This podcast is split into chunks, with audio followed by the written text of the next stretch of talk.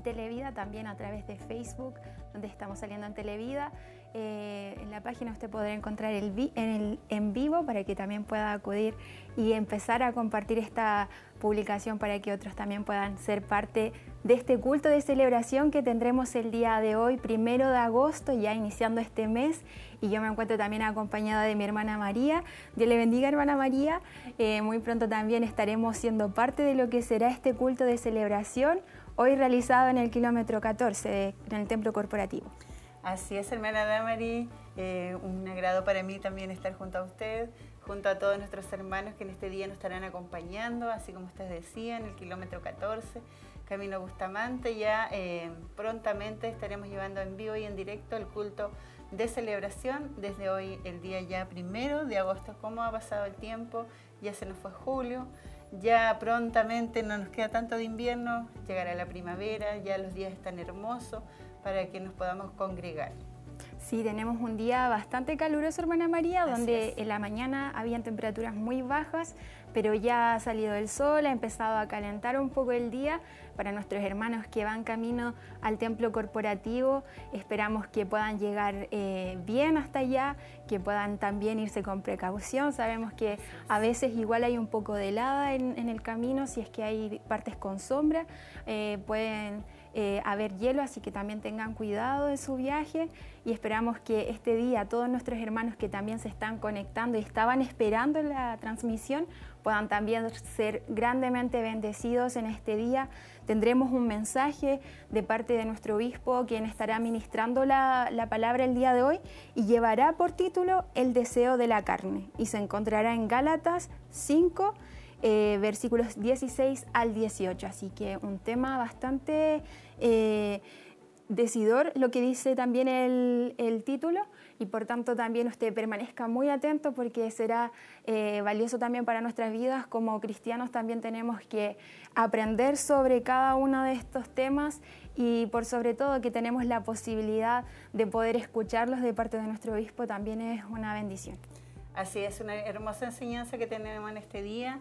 Eh, sabemos que nuestro espíritu siempre está dispuesto, pero nuestra carne no, se niega siempre a alabar al Señor, a adorar al Señor, pero bueno, confiamos en el Señor con la ayuda de Él, que nuestro espíritu cada día esté dispuesto con la ayuda de nuestro Dios, poder alabar con todo nuestro corazón y agradecer, porque este es el día que nos ha regalado el Señor, donde podemos levantar manos santas, donde podemos adorarle con todo nuestro corazón, porque eh, por algo este día nos ha regalado el Señor. Así es, hermana María. Sin duda creemos que el Señor es quien nos permite en su infinita misericordia poder abrir nuestros ojos un día más, el poder estar con vida, con salud y tal vez incluso eh, hay hermanos que dicen, pero yo no tengo salud, pero tiene la misericordia de Dios en diferentes áreas también de su vida que haya podido abrir sus ojos un día más es porque el Señor lo ha permitido, son esperanzas de que Él también ha extendido su amor a su vida y a nuestras vidas un día más. Así que le invito a que pueda tomar fuerzas en el Señor, que pueda eh, apartar también este tiempo para poder eh, adorar junto a nuestros hermanos, eh, cantar al Señor, pueda también rendir su vida, si desea tal vez eh, tener un nuevo encuentro con el Señor también pueda hacerlo porque este es el día que el Señor ha hecho. Así es, y Él no desprecia un corazón contrito y humillado, Él sabemos que está siempre dispuesto. Lo importante es que nosotros también tengamos esa disposición y conozcamos los tiempos. Sabemos que son tiempos muy difíciles que estamos viviendo, pero el Señor ha sido fiel, nos ha sustentado, su misericordia ha permanecido con nosotros. Y si usted hoy día tiene vida, Mientras tengamos vida, tenemos esperanza de poder abrir nuestro corazón y recibir a Jesús como nuestro Señor y Salvador de nuestras vidas. Así es. Y hermana María, también queremos empezar a saludar a nuestros hermanos antes que comience también el culto. Eh, saludamos a nuestra hermana Rosa Navarrete que dice, buenos días mis hermanas. Dios les bendiga, muchos saludos. Ahí también un saludo a nuestra hermana Rosa Navarrete, que siempre está saludando, así que vaya un saludo grande para ella, muchas bendiciones y así también a nuestros hermanos que nos escuchan eh, a través del 102.9 y también en el 95 92.5 en la ciudad de Chillán, eh, que son las radioemisoras Emaús que están disponibles. Sabemos que muchos hermanos se conectan a través de esta radioemisora y esperamos que el Señor pueda bendecir sus vidas en el día de hoy. Eh, pueda apartar este tiempo. Sabemos que hay hermanos que han salido de vacaciones, que quizás también se están acompañando a través de Facebook Live. También estamos en YouTube, en Televida HD. Sabemos que hay hermanos que también se conectan a través de ese medio, así que un saludo grande para cada uno de ustedes. Permanezcan muy atentos porque prontamente estará iniciando este culto de celebración desde el templo corporativo. Eh, en el kilómetro 14 camino a Pinto. Así que nuestros hermanos, ya eh, hermana María, nosotros hemos podido participar también las semanas anteriores de los cultos allá cuando no nos ha tocado estar eh, llevándoles el previo a ustedes y hemos sido grandemente bendecidos. Sabemos también que los días jueves, para todos nuestros hermanos, nos estamos congregando acá en Chillán, acá en Barros Arana 436. Así que si usted dice, se me complica tal vez ir al templo corporativo por locomoción o, o tal vez por el horario de, de la salida del trabajo, eh, puede hacerlo también acá en la ciudad de Chillán los días jueves. Recuerde, eh, todo esto también es con previa, inscripción para que también eh, no, no, sobrepasemos el aforo permitido. Sabemos que estamos en fase 4, ya se amplió la cantidad de manos que pueden asistir, pero también es importante que usted pueda inscribirse, planificarse. Estamos los días jueves acá en la ciudad de Chillán, en Barros Arana 436 y sábado y domingo en el Templo Corporativo, kilómetro 14, Camino a Pinto. Así es, y también recordarle a todos nuestros hermanos que quieren hacer llegar peticiones de oración, también lo pueden hacer a, través de las páginas o llamando al 422 23 11 33. También tenemos otro saludo, hermana Damaría, aquí dice don José, el hermano José Guajardo Padilla. Dios les bendiga a todos mis hermanos en Cristo Jesús, viéndoles desde Quinquegua. Un saludo grande también a todos los locales donde donde quiera que nos estén viendo, un abrazo desde aquí, de la ciudad de Chillán. Así es, a nuestros hermanos de San Nicolás, Curanilahue, Minas del Prado, San eh, Carlos. San Carlos también de, eh, no sé si dije Quinquegua, Minas, eh, Santa Raquel me faltaba. Así es. A todos nuestros hermanos que también nos están escuchando en esta mañana. Y queremos saludar a nuestra hermana Isolina Hermosilla que dice bendiciones mis hermanas, un saludo para ustedes. Dios les bendiga mucho y esperando el mensaje. Y también hace eh, llegar su petición de oración nuestra hermana Isolina. Ahí, eh, como ella, usted también puede hacer llegar sus peticiones de oración. Eh, nuestro obispo junto a toda la congregación está orando por cada una de las peticiones que llegan hasta acá. Puede hacerlas llegar por interno llamando al 23 11.33. Me faltó el 42.2, pero usted lo agrega. Así es. También tenemos un saludo de nuestro hermano Mario Fuentes. Dice, bendiciones mis hermanas, saludo a todo el panel. También un saludo para usted y para toda su familia. Nuestra hermana Virginia Rodríguez dice, bendiciones mis hermanos desde Coihueco. Mire, hermana María, también nos están respondiendo ahí nuestros hermanos de los locales, de los sectores alrededor de Chillán, así que nos alegramos que puedan estar siendo parte, así como nuestra hermana Virginia y nuestro hermano José, que puedan eh, conectarse también a la transmisión. Es de bendición también para nosotros y saber que... Eh, están siendo bendecidos por medio de cada culto, de cada transmisión que está llegando hasta sus hogares por medio de, Facebook, de la transmisión en vivo o a través de Televida HD en YouTube. Sabemos que muchos hermanos se conectan por estos medios y también aprovechamos de invitarles a que puedan eh, dar a compartir. Eh, puede compartirlo con amigos en privado, puede compartirlo a través de sus historias de WhatsApp o a través de Facebook para que también más hermanos y amigos se puedan conectar y ser parte del culto del día de hoy, que tendremos el mensaje llamado El deseo de la carne y se encontrará en Gálatas 5, versículos 16 al 18.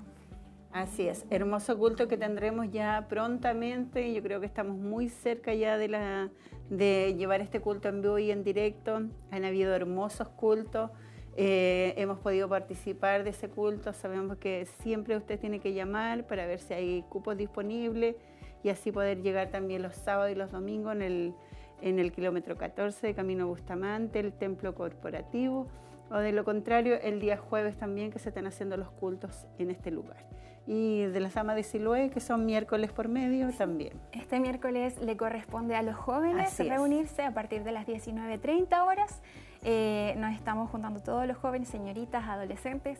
Podíamos ver el, el, miércoles anterior, donde nos reunimos los jóvenes, que llegaron también unos adolescentes, unos pequeñitos, de 10 años más o menos, a, a, ser parte también del culto. Así que para nosotros los más grandes también es una bendición ver que los más chiquititos también se motivan eh, a ser parte de los cultos de jóvenes. Si usted eh, tiene hijos eh, pequeñitos, también pueda traerlos. Eh, sin duda es una bendición para cada uno de nosotros que hemos podido ser parte de los cultos de jóvenes. Hay instrucción específicamente para cada joven y que también se pueden realizar preguntas si no entiende el tema o tiene alguna inquietud, también lo puede hacer. Así es, en el mejor lugar que puedan estar nuestros hijos es aquí, buscando del Señor, aprendiendo de Dios y así el día de mañana también, como dice la palabra, nos apartarán del Señor y, Dios cumplirá sus planes y propósitos que tiene con cada uno de nuestros hijos. Y lo que más queremos es que cada día se puedan añadir muchos más. Sabemos que estamos llegando a muchos lugares a través de la radio, a través de YouTube HD, a través del Facebook y cada, cada plataforma es una gran bendición. Así es, hermana María. Y queremos continuar saludando a nuestros hermanos también que nos hacen llegar sus saludos, a nuestra hermana Yani Muñoz, que le envía saludos, hermana María. Un saludo para nuestra hermana Yani Muñoz. Nuestro hermano Michel Caro también dice bendiciones, mi hermana María y mi hermana Damaris. Dios les bendiga a todos mis hermanos que están en sintonía. Seremos todos bendecidos. Amén. Lo creemos, hermana María. Ah, sí, yo le quiero mandar un saludo también. es mi compañera de mucho tiempo, sabe que la quiero muchísimo. Que Dios bendiga a sus hijos, que Dios bendiga a su esposo y así a toda su familia. Y me alegro que ella nos esté acompañando porque siempre lo hace, eh, siempre nos acompaña. Qué bueno, hermana María. Qué un cariñoso saludo. Saber que también eh, puede sintonizarnos en este día. Y así también un saludo para todos nuestros hermanos que tal vez eh, no pueden comentar en este momento, pero eh, que nos están escuchando. Recuerde que el día de hoy tendremos momentos de alabanza, momentos de oración, momentos también de entregar a la hora por medio de nuestras ofrendas, agradecer al Señor y también eh, el momento principal que es la palabra del Señor. El día de hoy tendremos un tema importante que lleva por título El deseo de la carne y se encontrará en Gálatas 5, 16 al 18. Usted se preguntará, ¿por qué lo repiten? Ah, tanto. es porque también eh, queremos que usted pueda eh, tener una anticipación de lo que se tratará el día de hoy y pueda también permanecer atento porque es un tema eh, que es importante para nosotros eh, poder conocer de él y también usted puede adelantarse y buscar en la cita bíblica en Gálatas 5.16 al 18 para también disponer su corazón a recibir la palabra del día de hoy. Así es, y también tener su lápiz, su libreta donde apuntar. Y bueno, yo ayer también tomé apunte eh, solamente del título del, del mensaje de ayer que fue muy hermoso, que estuve en Primera de Reyes 18 del 37 al 39 y el tema decía la obediencia de Elías. La verdad que nosotros como hijos del Señor muchas veces es como la, parte más difícil de poder obedecer, pero con la ayuda del Señor sí lo vamos a lograr. Así es, hermana María. Y si usted no escuchó este tema el día de ayer, también está disponible a través de Facebook, de YouTube, también en la página en www.hugomontesinos.cl podrá encontrar este tema y muchos más para que también pueda escucharlos, repasar si es que quedó con alguna duda o pasó algo por alto, también puede volver a escucharlo. Así es, eso es lo importante porque a veces un tema uno lo puede escuchar más de una vez y siempre va a encontrar una enseñanza más y por eso también quedan todos estos eh, grabados y para que usted tenga la disponibilidad de, si en algún momento la quiere volver a ver, lo puede hacer. Mientras tanto, les invitamos a que también puedan dejar sus peticiones de oración, sus saludos. Nosotros ya vamos a iniciar nuestro culto de celebración, así que permanezca muy atento.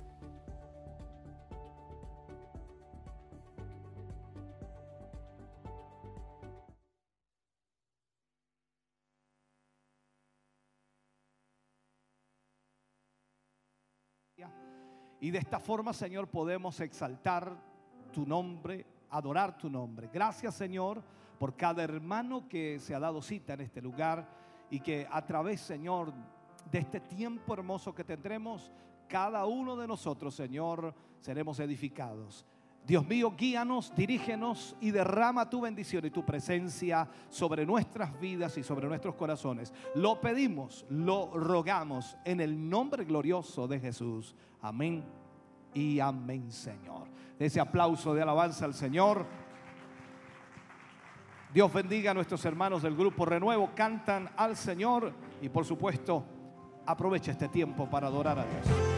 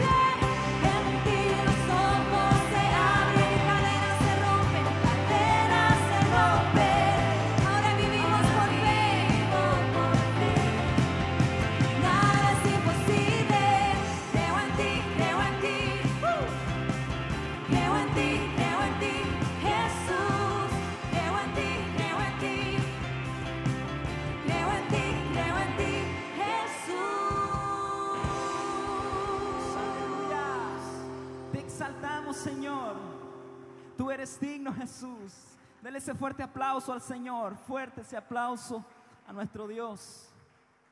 Puede tomar asiento por un momento. La palabra de Dios es clara. Dice, dice un salmo por ahí, dice que Él es nuestro sanador.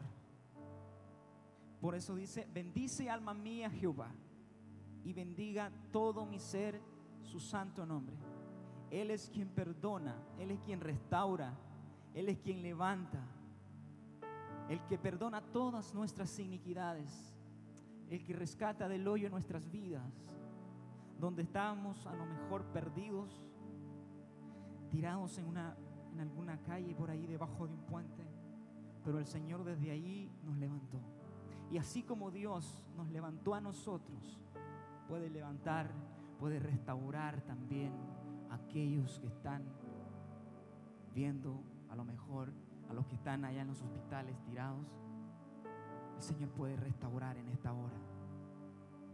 Él es quien perdona todas nuestras iniquidades, el que rescata del hoyo nuestras vidas, el que nos corona de favores y misericordia, de modo que rejuvenezcamos que nos restauremos así tal y como las águilas que vuelan sobre las tormentas, sobre la tempestad. Así Dios en esta hora quiere restaurar, quiere levantar a sus hijos en el nombre de Jesús.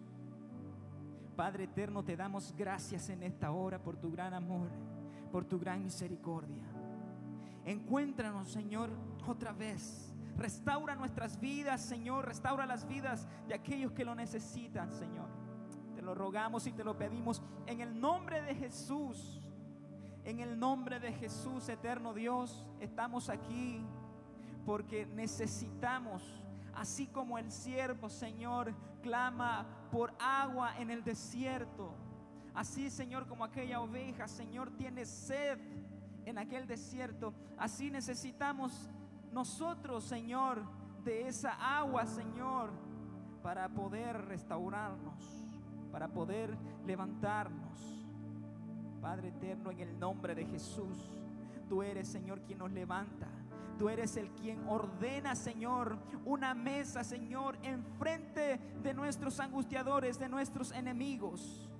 El que unges nuestra cabeza con aceite para que nuestra copa rebose de alegría, para que nuestra copa rebose hasta ya no poder más. Señor Jesús, te lo rogamos en el nombre de nuestro amado Dios Todopoderoso.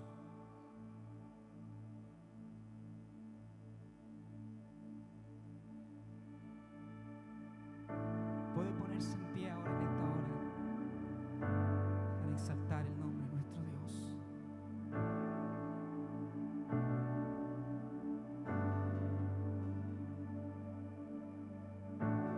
No puedo volver al pasado controlar lo que pueda venir. Pero aquí en el presente es donde tú me prometes estar.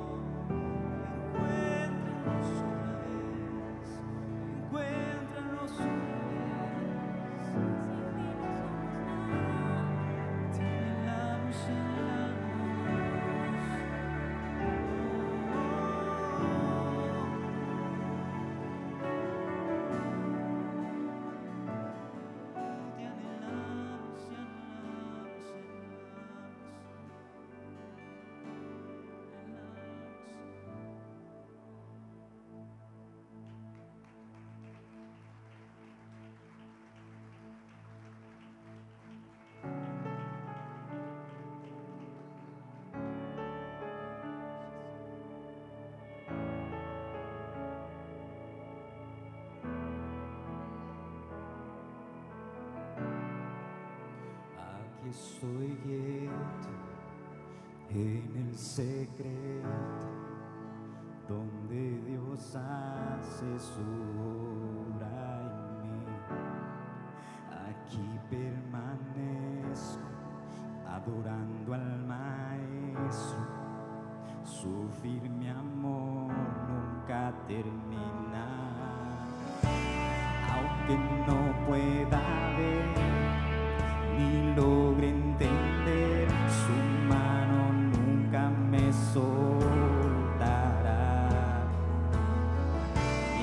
paz levanto esta canción. Dios sobra mi favor, su presencia se mueve aquí. Mi libertador, Dios mi protector, es quien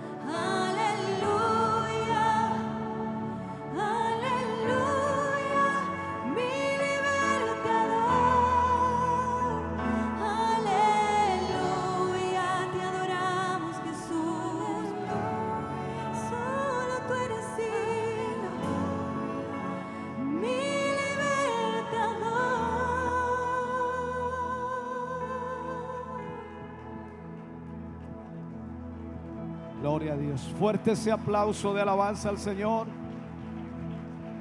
Gloria. Bendito sea el nombre del Señor. Alabado sea su nombre. Gracias Señor Jesús. Aleluya. Puede sentarse mi hermano querido, mi hermana amada. Dios le bendiga. Damos muchas gracias al Señor en esta mañana por poder reunirnos, poder estar congregados. Ayer tuvimos un hermoso culto acá, una tremenda asistencia de hermanos, hermoso grupo de hermanos. Tuvimos también desde Quinquegua nuestros hermanos eh, de Santa Raquel, un grupo bastante numeroso. Y por supuesto los hermanos que vinieron de, de Chillán y de diferentes sectores, lugares que se acercaron hasta acá. Yo les agradezco que estén aquí hoy y que podamos tener este culto de celebración todos juntos para adorar y exaltar el nombre del Señor. Hoy está con nosotros también un grupito de hermanos de Bulnes. Allí están, creo que están por allí en el sector de allá. Dios les bendiga mucho, mis hermanos. Bienvenidos, gracias por acompañarnos. También por allá, por este otro sector, está el pastor Javier Abarca junto a algunos hermanos que le acompañan. Dios les bendiga mucho, bienvenidos. Gracias por estar con nosotros en esta mañana. Agradecemos a Dios el que nos permita poder reunirnos, poder congregarnos y poder adorar juntos el nombre del Señor. Hay un proyecto que está em, realizándose y que lógicamente es en base a lo que estamos eh, viviendo y experimentando. Estamos en fase 4 y poco a poco estamos volviendo nuestros cultos aún con algunas restricciones, pero ya comenzando, creo yo, a abrirse todo esto. Eso esperamos en Dios. Eh, la palabra de Dios dice, la mies a la verdad es mucha, más los obreros son pocos. Rogad al Señor de la mies que envíe obreros a su mies. De eso, entonces, eh, en realidad estamos tratando de que nuestros hermanos y hermanas que están en la congregación y que están comenzando a volver a asistir, porque anterior a eso lógicamente era muy difícil, y estamos formando grupos de trabajo, los cuales por supuesto necesitamos para que estos cultos puedan funcionar. Había muchas áreas, muchos grupos antes formados, antes de esta pandemia, pero que han tenido receso por el hecho de que eh, eh, sus líderes y también, por supuesto, los hermanos no podían asistir. Y de esta forma estamos formando nuevos grupos eh, provisorios para que podamos de esa manera entonces trabajar mientras tengamos apertura. Una vez que ya todo esto se abra, volvemos lógicamente a formar aquellos grupos ya en forma definitiva. Pero hoy necesitamos hermanos que nos ayuden en el área de recepción, área que está encargada del llenado de fichas para los hermanos que vienen al culto y de esa manera entonces puedan estar trabajando no tan solo aquí, sino también en el templo en Barros Arana, puedan estar apoyándonos en esa área. Además, por supuesto, apoyo en el área administrativa, en todo lo que eso implica. También tenemos otra área que es pasilleros, porteros, para poder trabajar en todo esto y de esa manera encargados del orden para que el culto pueda llevarse a cabo en forma ordenada, ya sea en las puertas principales o las puertas de acceso y en toda esa área. Para los dos templos necesitamos y lógicamente los grupos se están formando para eso. También está el área de aseo y ornato, ya que es importantísimo mantener el aseo del lugar donde nos reunimos en todos los aspectos y de esa manera también necesitamos hermanos que deseen participar en estas áreas de servicio para poder entregar también lo mejor a toda la iglesia que se reúne para adorar y exaltar al Señor. Por lo tanto, al final del culto usted puede pasar a la mesita atrás y anotarse, inscribirse ahí con hermano Carlos, hermana Sandra, ellos estarán a cargo de poder inscribirle y se están formando estos grupos por culto. Usted trabajará una vez a la semana. Hay tres cultos, usted trabajará en uno de ellos. Eso significa que le quedarán dos cultos para participar, gozarse de la presencia del Señor. Por lo tanto, esperamos su eh, disposición para servir al Señor. Como dije, la Biblia dice, la mies es mucha, los obreros son pocos. Por eso rogamos al Señor de la mies que envíe obreros a su mies. Sea parte también usted de la obra del Señor de esa manera. Antes de ir al mensaje, antes de ir a la palabra de Dios, queremos invitarle para que podamos ofrendar en el día de hoy. Y por supuesto también a través de la ofrenda usted puede apoyar la obra de Dios, proyectar la obra de Dios, seguir trabajando como lo estamos haciendo hasta ahora. Las comunicaciones siguen trabajando desde el primer día de la pandemia. Seguimos eh, predicando el Evangelio a través de todos los medios, ya sea a través de la televisión, la radio, la internet, las páginas, la app, en fin, por todas las áreas que podemos. Y gracias a su aporte, gracias a su apoyo, eso se ha mantenido vigente hasta este día. Por eso es importante también que usted siga respaldando la obra de Dios. Hay dos maneras de ofrendar. Una es a través de la cajita de la ofrenda que pasará por su lugar y la otra es en la mesita de atrás. Usted va con su tarjeta, Red Bank, de esa manera también le facilita poder ofrendar y de esa forma estará apoyando la obra de Dios. También vamos a aprovechar este momento de recibir los diezmos para aquellos que van a diezmar, ya sea en el sobre, entregándolo en el alfolí que quedará aquí adelante, o también puede hacerlo en la misma Red Bank atrás en la mesita. De esa manera también usted puede diezmar. Así que la obra de Dios debe seguir avanzando y usted es parte, por supuesto, de esa obra que sin duda Dios ha levantado en este lugar. Vamos entonces a pedirle al grupo Renuevo que cante el Señor después de la ofrenda, del diezmo. Estaremos orando por todos los hermanos y hermanas que diezmarán. Si usted trae su diezmo hasta el alfolí, se queda aquí adelante para que luego oremos también por su vida, hogar y familia. Canta el grupo Renuevo al Señor y tal como dice la Escritura, Dios ama al dador alegre. Dios le bendiga.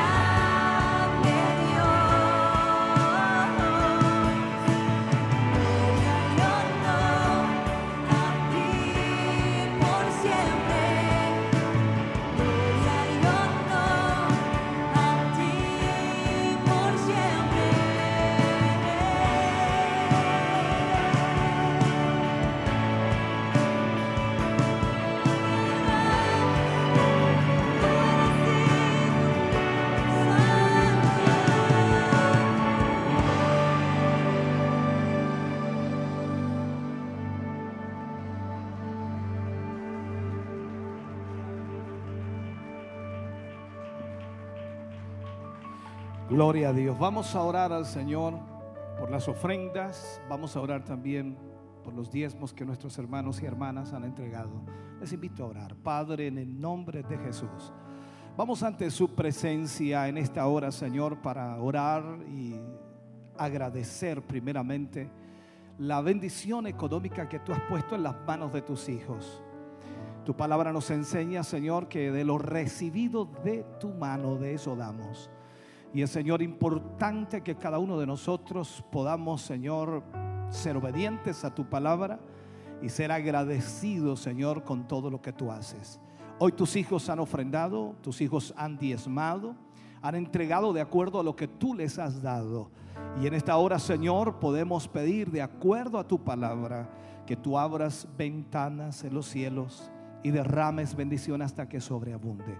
Sea tu bondad, sea tu misericordia, sea Dios mío tu poder obrando en favor de tus hijos y derramando aquella bendición. Les bendecimos en el nombre de Jesús y creemos, Señor, que sus hogares y familias serán bendecidas. Suplirás toda necesidad, Señor, porque tú eres un Dios que cumple sus promesas. En el nombre de Jesús agradecemos, Señor, por estas ofrendas y estos diezmos. Multiplica esas ofrendas, Señor, que sostienen tu obra y que sin duda, Dios mío, llevan adelante la palabra de Dios a aquellos que la necesitan. En el nombre de Jesús, amén y amén, Señor. Aleluya. Dios les bendiga, mis hermanos. Dios les bendiga, mis hermanas. Fuerte ese aplauso de alabanza al Señor. Gloria a Dios.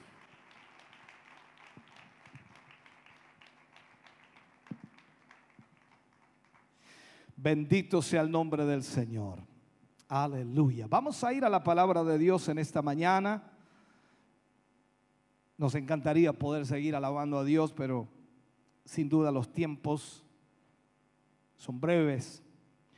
Y vamos a ir a la palabra de Dios en esta mañana para nuestra vida. Libro de Gálatas capítulo 5, versículos 16 al 18. Gálatas capítulo 5, versículos 16 al 18. Vamos a leer estos tres versículos que por supuesto nos van a dar el enfoque a lo que hablaremos en el día de hoy, el tema que tocaremos. Para algunos ya es un poco nerviosismo estos versículos, dicen los que lo conocen, dice, ay Señor, ayúdame. Leemos la palabra del Señor, lo hacemos en el nombre de nuestro Señor Jesucristo. Dice, digo pues, andad en el Espíritu y no satisfagáis los deseos de la carne. Porque el deseo de la carne es contra el Espíritu y el Espíritu es contra la carne. Y estos se oponen entre sí para que no hagáis lo que quisierais. Pero si sois guiados por el Espíritu, no estáis bajo la ley. Oremos al Señor. Padre, en el nombre de Jesús vamos ante tu presencia, dándote gracias porque nos permites en esta hora y en este momento tener tu palabra para nuestra vida. Yo te ruego, Señor, puedas guiarme, dirigirme y aún más, Señor, colocar las palabras adecuadas para que cada uno de tus hijos, al oír esta palabra, Señor, pueda recibir una instrucción para su vida. Ayúdanos, oh Dios, pues sabemos que tu palabra trae liberación, que tu palabra rompe cadenas, rompe ligaduras, Señor. Y yo te pido en esta hora que tu palabra, Señor, pueda traer mayor bendición para tu pueblo, para tu iglesia hoy. En el nombre de Jesús nos ponemos en tus manos y creemos, Señor, que tú nos hablarás en esta mañana y seremos bendecidos a través de esta palabra. Para la gloria de Dios lo creemos. Amén. Y amén, Señor. Aleluya. Fuerte ese aplauso de alabanza al Señor. Gloria a Dios, aleluya. Bendito sea el nombre del Señor. Vamos a hablar y usar como tema en el día de hoy, en esta mañana, el título de este mensaje. Vamos a usarlo de esta manera. El deseo de la carne, una guerra declarada. El deseo de la carne, una guerra declarada. Vamos a ver a través de la escritura, por supuesto, lo que hoy es importante. En los últimos tiempos eh, se podría ¿no? decir que hay una guerra.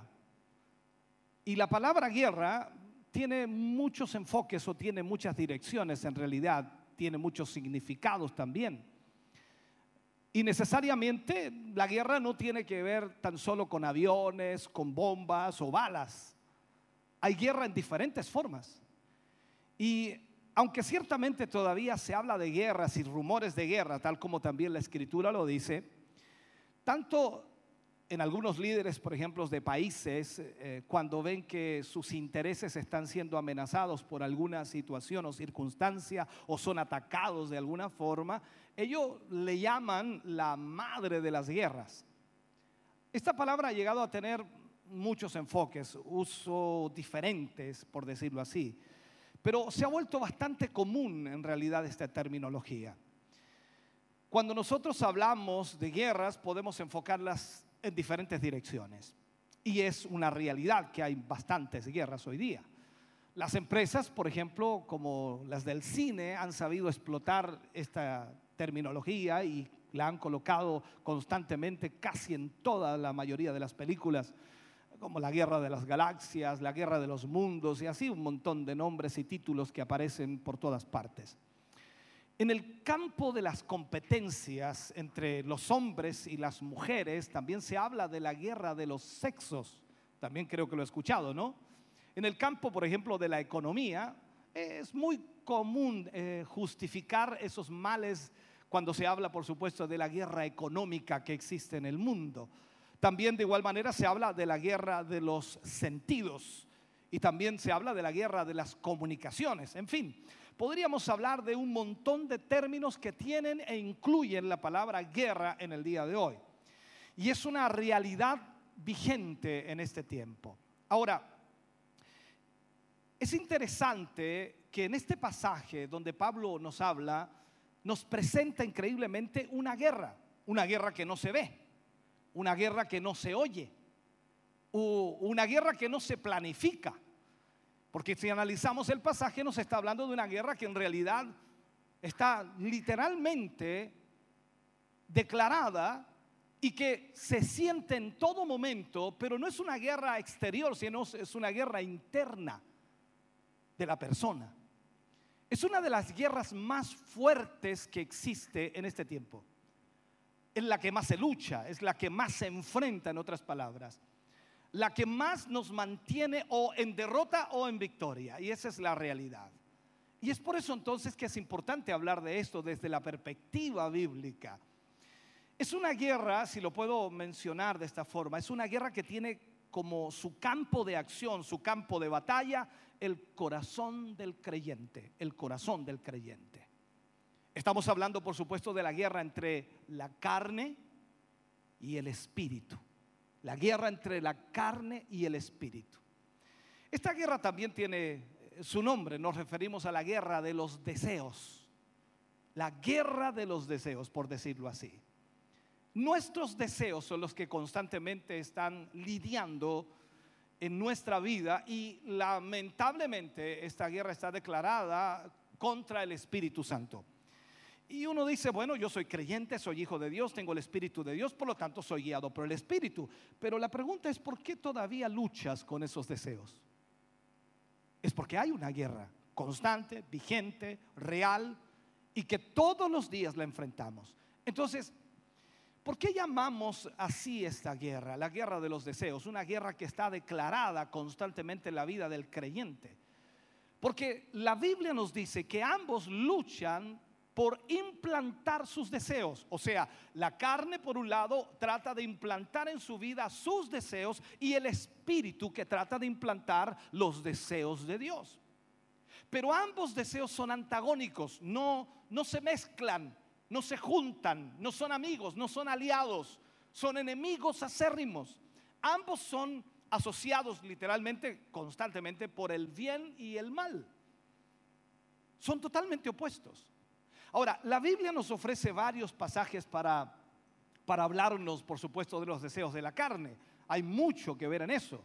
Y, en su mayoría eh, se asocian con estos malos deseos, con los malos deseos, los deseos pecaminosos, los deseos destructivos, los deseos lujuriosos, en fin, todo aquello que viene del mal es asociado a través de los pasajes de la Biblia en cuanto a la carne.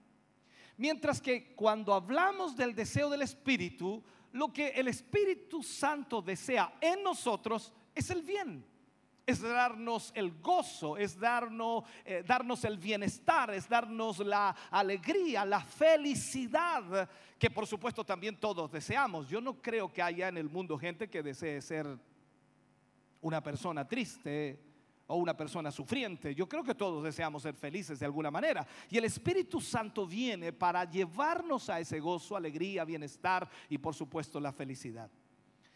Pablo comienza este capítulo eh, increíblemente hablando de permanecer en la libertad con que Cristo nos hizo libres.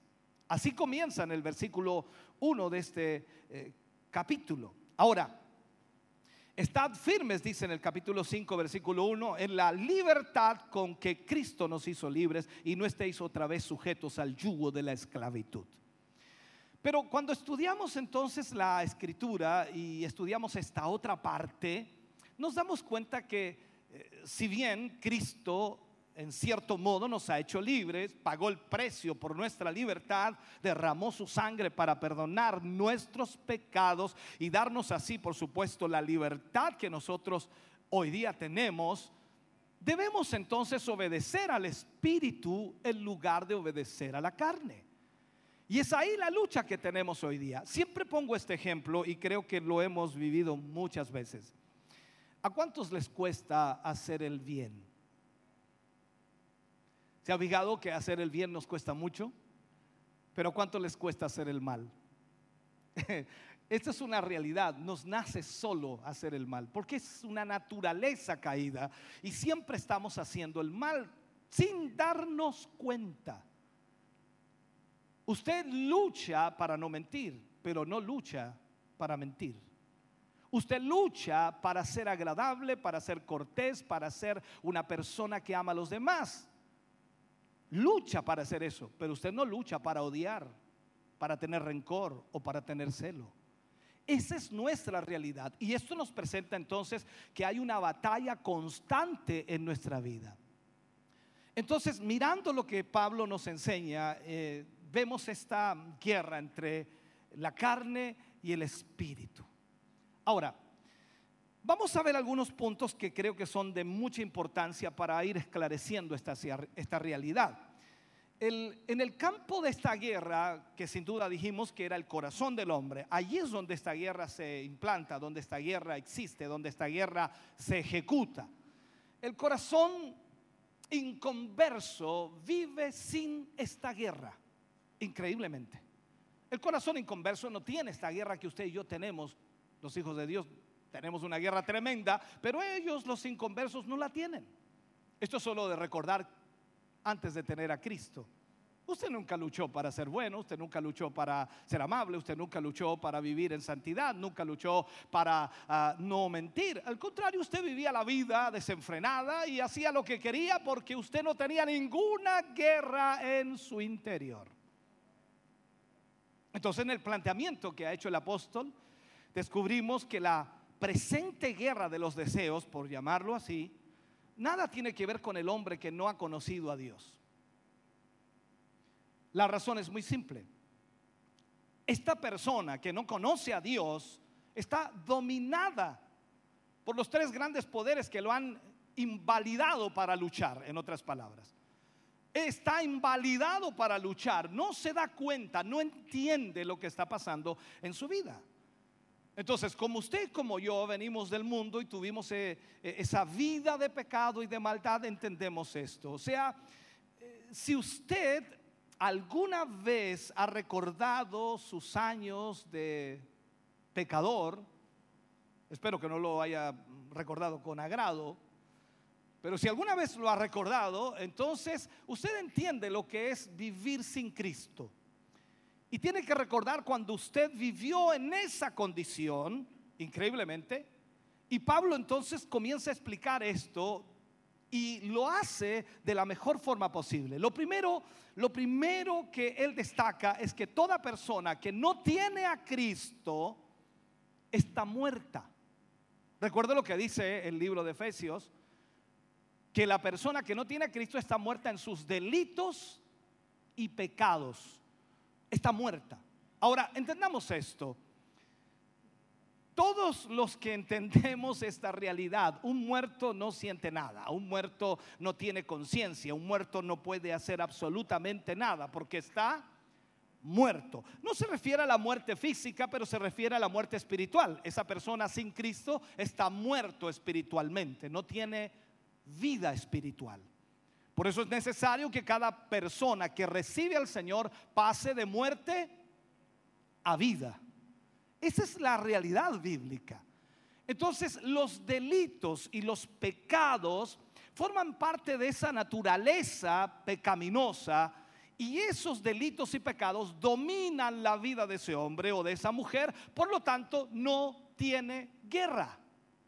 No tiene esa guerra, porque está dominado totalmente por ese pecado. El otro dueño de su vida es el mundo, ni hablar. La persona sin Cristo sigue automáticamente toda la corriente del mundo. Tú no vas a ver una persona no cristiana, no, no, no, no hija de Dios, eh, diciendo, no, yo, yo no voy a esas cosas porque son malas. Siempre están yendo a todo lo que se le pone enfrente.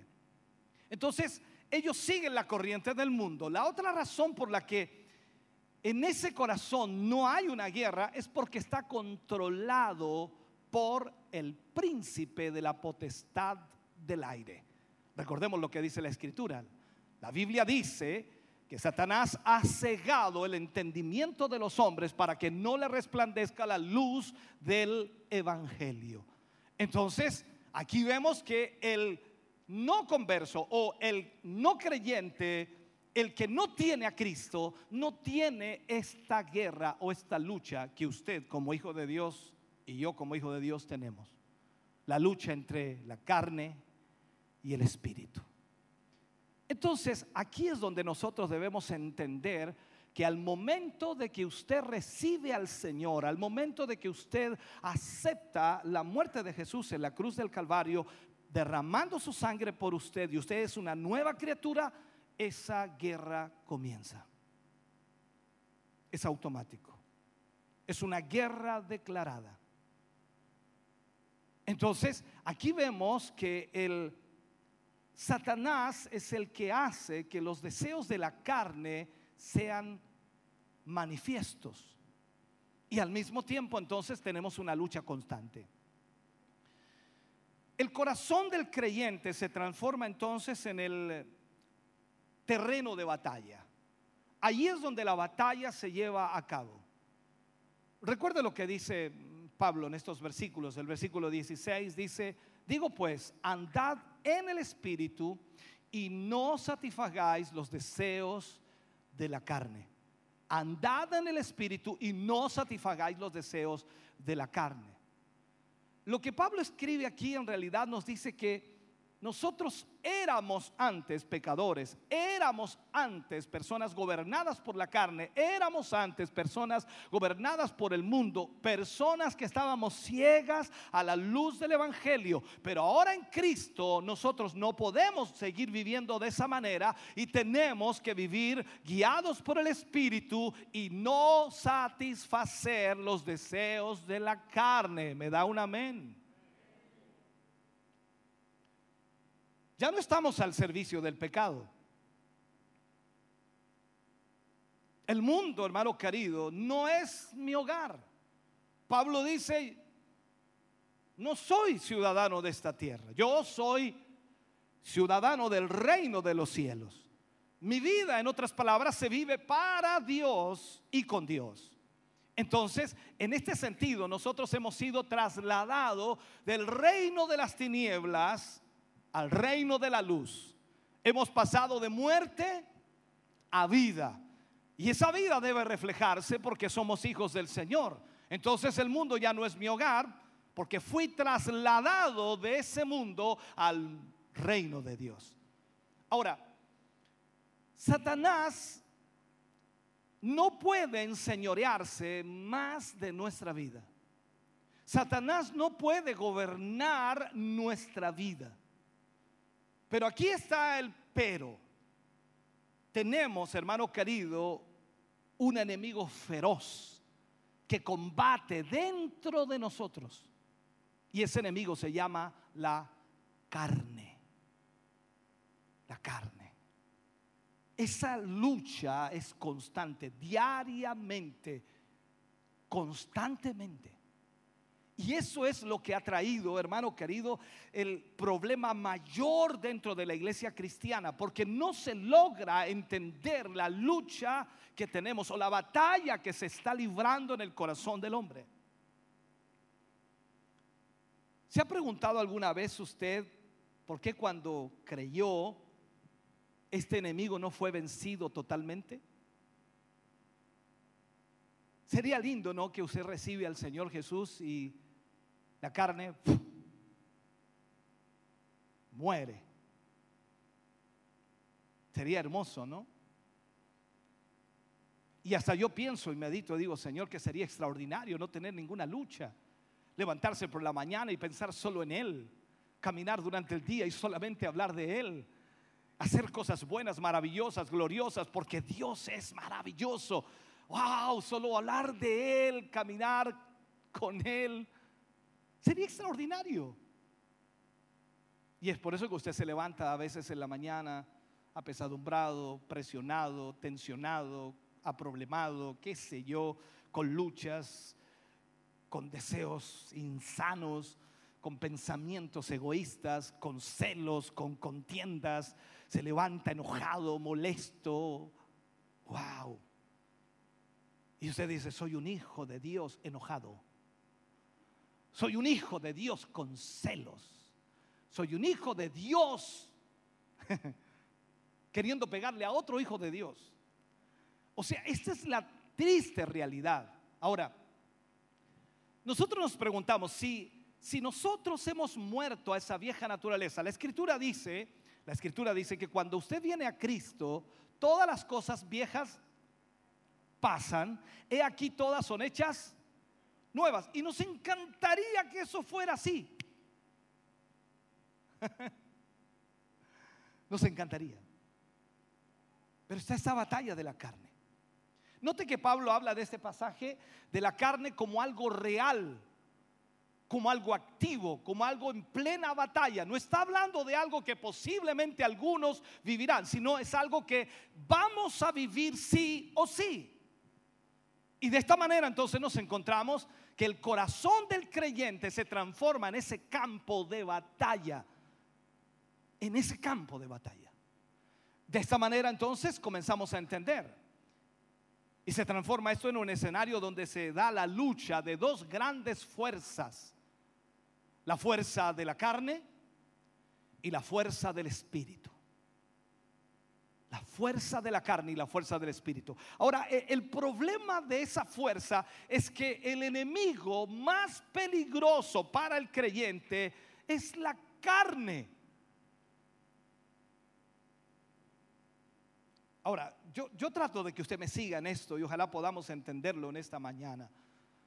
Una parte, una parte de él mismo, del ser humano, el del creyente, que no puede suprimir, no puede eliminar, no puede extirpar, a menos que la pueda mantener crucificada. Por eso Pablo decía, ya no vivo yo, sino Cristo vive en mí. Y lo que ahora vivo, mire, y lo que ahora vivo en la carne, lo vivo en la fe del Hijo de Dios que se entregó por mí. O sea, aquí es donde usted y yo debemos entender. Eh, no podemos extirpar, no podemos suprimir la carne, va a estar allí, lamentablemente, nos va a acompañar toda la vida en el escenario de esta tierra. Llegará el día en que el Señor nos llevará a su gloria y usted será transformado y yo seré regenerado, porque así dice la Escritura. Pero mientras estemos aquí, esta lucha es vigente.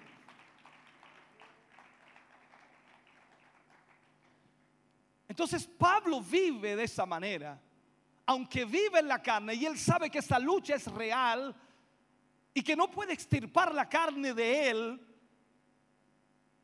pero él dice, yo crucifico la carne, la pongo al servicio de Dios. Ahora, el objetivo, hermano querido, de esta guerra es la lucha por la satisfacción. La lucha por la satisfacción. La carne por un lado, por un lado quiere satisfacer sus deseos. Y el espíritu también quiere satisfacer sus deseos en lo espiritual. Entonces, mirando esto, esto, ¿qué es lo que propone la carne? ¿Cuál es la satisfacción que propone la carne? Hemos dicho, hermano querido, que la presente guerra de este texto se, se, está dando en el corazón del creyente, o sea, en mi corazón y en su corazón. Ahí se está dando esta guerra. Entonces la persona que no tiene a Cristo no tiene esta batalla porque está controlado, dominado por el poder del pecado y por el poder del mundo y por el diablo. O sea, no tiene esta guerra. Ciertamente el creyente ya es un hombre libre. Hemos sido libertados por el poder de Dios. Yo no sé si se siente libre usted, pero la carne sigue activa en nosotros. Sigue viva en nosotros. Usted mira a su hermano y lo ve y es carne. Disculpe que lo diga así. Y seguimos vivos en la carne. Y eso usted lo ve cada día. De pronto saluda a un hermano y el hermano está enojado. Saluda a otro hermano, el hermano le dice algo. Y uno dice, pero, pero ¿cómo si es hijo de Dios? Si es un cristiano, si, es un creyente, ¿cómo puede actuar de esa manera? Pero es que la carne está ahí, viva, luchando quiere aflorar. Esto es como el punto es del viejo hombre, ¿no? Que siempre quiere, vuelve, quiere volver a, tomar el dominio. El viejo hombre, la vieja mujer. Todos tenemos ese viejo hombre y esa vieja mujer allí. Algunos piensan que lo dejaron ya en un baúl escondido bajo siete llaves y dice, este no sale nunca más. Y resulta que cualquier rato asoma. Porque aún está ahí la carne luchando. Me está siguiendo en esto, ¿no? Entonces, el alma de cada creyente ha sido redimida, pero su carne no. Por eso también dice Pablo, cuando escribe a los Corintios, si no me equivoco, que carne y sangre no pueden heredar el reino de Dios. Imagínate, nos vamos con carne para arriba, echamos a perder el cielo, hermano. Por eso carne ni sangre no pueden heredar el reino de Dios. Tenemos que ser transformados totalmente. Entonces, si hemos sido redimidos, entendemos entonces que la carne aún no ha sido redimida. Estamos en ese proceso. Y es la lucha que confrontamos todos los días. Entonces, ¿en qué consiste el deseo de la carne? En todo lo que apela al apetito carnal o el apetito físico en todo aquello. Aunque los deseos naturales del cuerpo, porque tenemos deseos naturales, ¿no? No son estrictamente malos. O sea, la necesidad de comer no es malo, de beber, depende de lo que bebamos, no es malo. La satisfacción sexual en el caso del matrimonio no es malo. Pero ¿qué es lo que hace el diablo? Al final de todo esto, el diablo puede usar todas estas cosas lícitas dentro de lo que son los límites de lo lícito para esclavizar al hombre. Y muchas veces estas cosas lícitas, el diablo viene, las trastoca y las transforma en algo ilícito para encadenar al hombre a aquello. Ahora, en esta categoría de tentación, el maligno usa los deseos internos lícitos para producir pasiones carnales ilícitas. Comer no es pecado, pero dice la glotonería sí.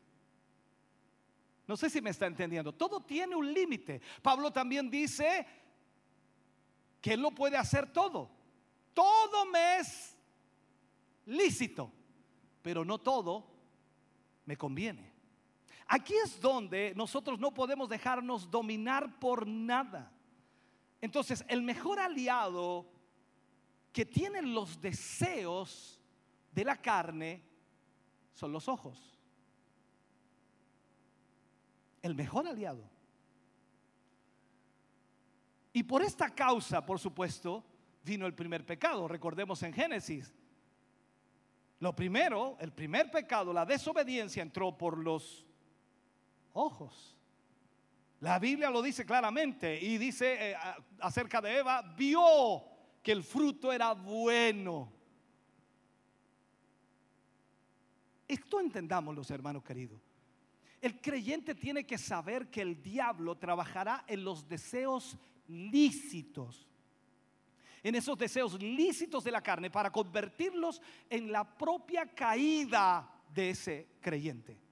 Lo hizo con Eva, lo hizo con Adán y lo hizo con Jesús, aunque Jesús no le hizo caso. Ahí es donde tenemos que estar nosotros, entender que vendrá con cosas lícitas para hacernos caer en aquella tentación. ¿Por qué? Porque los deseos de la carne trabajan así. Ahora, ¿cuál es la satisfacción que propone el Espíritu de Dios? ¿Qué es lo que propone? La buena noticia, lo vemos en el versículo 16 de lo que leíamos, dice, digo pues, andad en el Espíritu y no satisfagáis los deseos de la carne. La buena noticia entonces que tiene el creyente en la batalla de los deseos es que es que en ese mismo corazón mora el Espíritu Santo de Dios. Esto es el resultado de un arrepentimiento, es un hecho. Entonces, cuando usted y yo nos arrepentimos, el Espíritu Santo mora en nosotros para que Dios pueda obrar en nuestra vida y nosotros tengamos una fe en nuestro Señor Jesucristo y confiemos plenamente en Él. Ahora, cuando invitamos a Cristo a nuestra vida, el lugar que Él ocupa en el corazón es sumamente importante.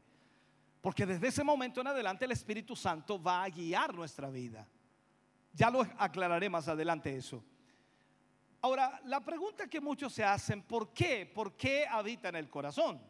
Bueno, la Biblia dice que del corazón emanan, nacen, salen los buenos y malos pensamientos o los buenos y malos sentimientos. De allí es donde nace todo eso. ¿Qué sentimiento usted tiene hoy hacia Dios? ¿Qué sentimiento tiene hacia su prójimo? ¿Qué sentimiento tiene hacia su familia? ¿Qué sentimiento tiene hacia sus líderes? En fin, podemos agregar todo aquello. Los sentimientos nacen del corazón, ya sean buenos o sean malos. Entonces, una vez que llega el Espíritu Santo allí al corazón del creyente, la intención del Espíritu Santo es satisfacer al creyente llenarlo con gozo, con alegría y que él pueda entender que Dios está obrando a través de su vida. Él vino, el Espíritu Santo vino para llenar nuestra vida de todo bien, de todo bien. ¿Sabe usted lo que significa tener en nuestra vida a la tercera persona de la Trinidad, al Espíritu Santo? Aún más, ¿sabe usted, hermano querido, lo que significa que nuestro cuerpo es templo del Espíritu Santo? Esta es la realidad, hermano querido, de un hijo de Dios. Usted tiene el Espíritu Santo de Dios en su corazón. Usted es templo del Espíritu Santo de Dios. Por lo tanto, debe actuar y debe vivir de acuerdo a lo que usted tiene y es. Es un hijo de Dios. Entonces, en este mismo texto, Pablo lo que nos muestra es que los deseos de la carne, o como dice la escritura, las obras de la carne y el fruto del Espíritu están en una batalla desde nuestro corazón. Las obras de la carne se constituyen en los pecados con los que ofendemos a Dios. ¿Cuántas veces usted ha ofendido a Dios? Haga un análisis rápido en la semana. ¿Cuánto ofendió a Dios? ¿Cuántas veces lo hizo?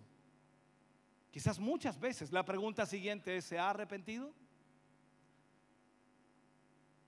Otros dicen, no es que Dios sabe que, yo soy así, Dios sabe que esa es mi debilidad, Dios sabe que yo no soy fuerte en eso, Dios sabe, si Él lo sabe, pero Él quiere que tú te arrepientas. Y cuando tú no te arrepientes, Satanás encuentra un hilo para jalarlo. Y te tiene allí. Te dejará venir a la iglesia, te dejará alabar a Dios, te dejará cantar, te dejará emocionarte, te dejará que hagas todo lo que haces rutinariamente como religioso, pero en cualquier momento jala el hilo y tú caes. El arrepentimiento es lo que nos lleva a tener una comunión más íntima con Dios. Porque entendemos que somos templo del Espíritu Santo de Dios y el pecado no puede morar en nosotros. Ofendemos a Dios con nuestro pecado. Entonces las bendiciones que Dios nos da a través del Espíritu Santo se, se concentran en el fruto que satisface el alma. A veces converso con hermanos y están terriblemente agobiados, frustrados, incluso enojados. Yo le digo, hermano, confía en Dios. Si el Espíritu Santo está en usted, entonces el Espíritu Santo dará satisfacción a su alma. Y usted confiará que Dios está trabajando en su vida, no importa cuál sea el problema que esté viviendo. Ahora, los poderes de esta guerra, hermano querido, se oponen totalmente. Pablo lo explica muy claramente en el versículo 17. Habla acerca de esto. Y dice, porque el deseo de la carne es contra el espíritu y el espíritu es contra la carne y estos se oponen entre sí para que no hagáis lo que quisierais. Este texto entonces revela la guerra que libran estos dos poderes dentro de nosotros. Ahora mismo estos dos poderes están obrando dentro de nosotros. El espíritu tratando de llevarnos a Dios y la carne tratando de jalarnos hacia afuera. Si ya te aburriste, la carne te está jalando. Si estás mirando el reloj y quieres irte a casa, la carne te está jalando. Te dio hambre, la carne te está jalando. Y parece risorio, y dices, como si, si siento hambre es porque no comí en la mañana. Pero cuando tú le das atención a eso, comienza inmediatamente el enemigo a tratar en esa realidad lícita, porque que te dé hambre es natural. Pero justo ahora, no sé si entiende, justo ahora Justo ahora que Dios está hablando, justo ahora que Dios puede ah, guiarte, puede dirigirte, justo ahora te da un hambre tan grande que casi te desmayas. Estoy colocándolo solamente como ejemplo. Entonces Pablo reconoce que ambos se, se, oponen entre sí, o sea, la naturaleza antagónica de los dos. No pueden, no pueden estar juntos, no pueden, no pueden mezclarse o es el espíritu o es la carne.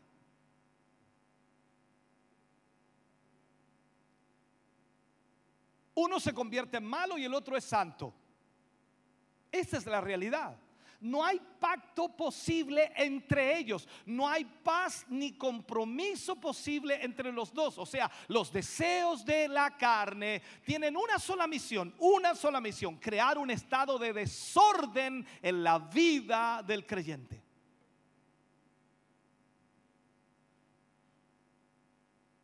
un estado de desorden. Por eso tenemos tantos cristianos hoy que son desordenados. En todo orden de cosas, ¿no? Desde la oración, malos para orar, malos para ayunar, malos para leer la Biblia, no tienen una, rutina, no tienen una, una, disciplina. Más aún venir a la iglesia, no, cuando pueda, cuando no, no pude, no pude, otro día, otro día, y así sucesivamente. Son terriblemente desordenados. Y uno le pregunta, hermano, ¿y cómo estás con Dios? Parece que bien. Este es nuestro problema y la carne siempre estará provocando eso. Seamos honestos, ¿cuántas veces te has quedado en casa sabiendo que había culto y te quedaste porque había una buena película o porque había un partido o porque había una comida o porque era un cumpleaños o porque se te ocurrió crear alguna cosa en casa para no ir al culto? Porque le diste satisfacción a tu carne y tú dices, pero no es malo. No es malo compartir en familia, buscas lo lícito. No es malo atender a los, hijos. No es malo preocuparse de hacer el aseo. No es malo de trabajar para alimentar a la familia que es grande y numerosa. Eh, Te fijas que todo lo lícito parece correcto, pero cuando Dios te dice en su palabra, no dejéis de congregaros como algunos tienen por costumbre, es el Espíritu el único que te puede llevar a la iglesia, no la carne. La carne te va a dejar en casa.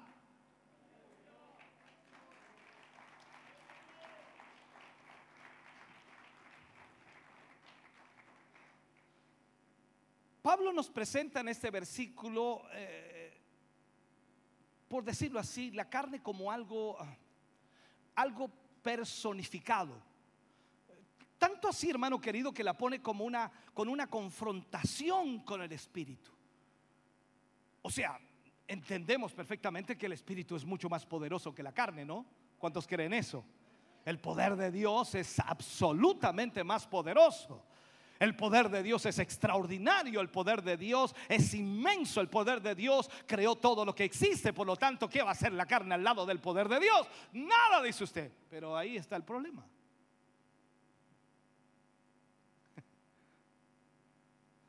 La carne acá se presenta con, con vida propia,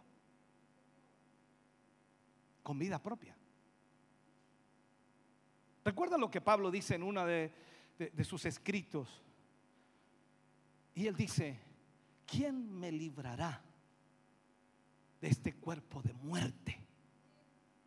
Y por ahí dice, porque lo que no quiero hacer, eso hago. Era la lucha. ¿Cuántas veces tú has querido servir a Dios y no puedes?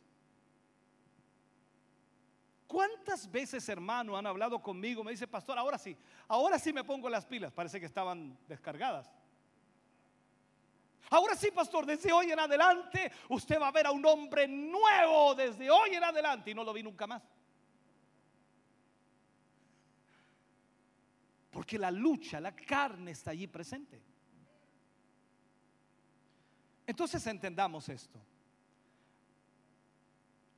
Las emociones y hasta la misma voluntad, hermano querido,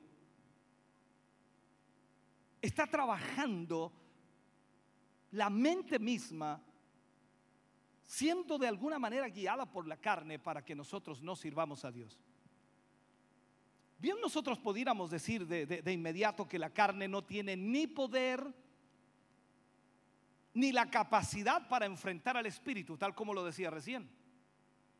O sea, es totalmente diferente esto. El poder de Dios es extraordinario porque son poderes opuestos, son poderes desiguales a la hora de compararlos. Es imposible que la carne tenga más poder que el Espíritu Santo. Es imposible. Y a la verdad es que la única manera que los deseos de la carne venzan sobre el Espíritu será cuando cada uno de nosotros decida dejarse dominar de este poder que está en nosotros. Pablo dice que nosotros somos tentados por nuestra propia concupiscencia. O sea, nosotros le damos lugar a la tentación. El diablo viene, nos mira y nos dice, este huele a carne. Así que el diablo se va a la parte débil tuya y caes. Y después dicen, el diablo, ¿quién? El diablo, pastor, el diablo fue. ¿Qué? Pero si tú lo hiciste. Sí, pero es que el diablo, el diablo me engañó. Ajá, cuidado, ya tú sabes lo que hace el diablo. El diablo trabaja con el engaño. O sea, eso, ese cuento se lo puedo creer al que está allá afuera perdido, pero no a ti que tienes la luz. Dice, nosotros no ignoramos las maquinaciones de Satanás.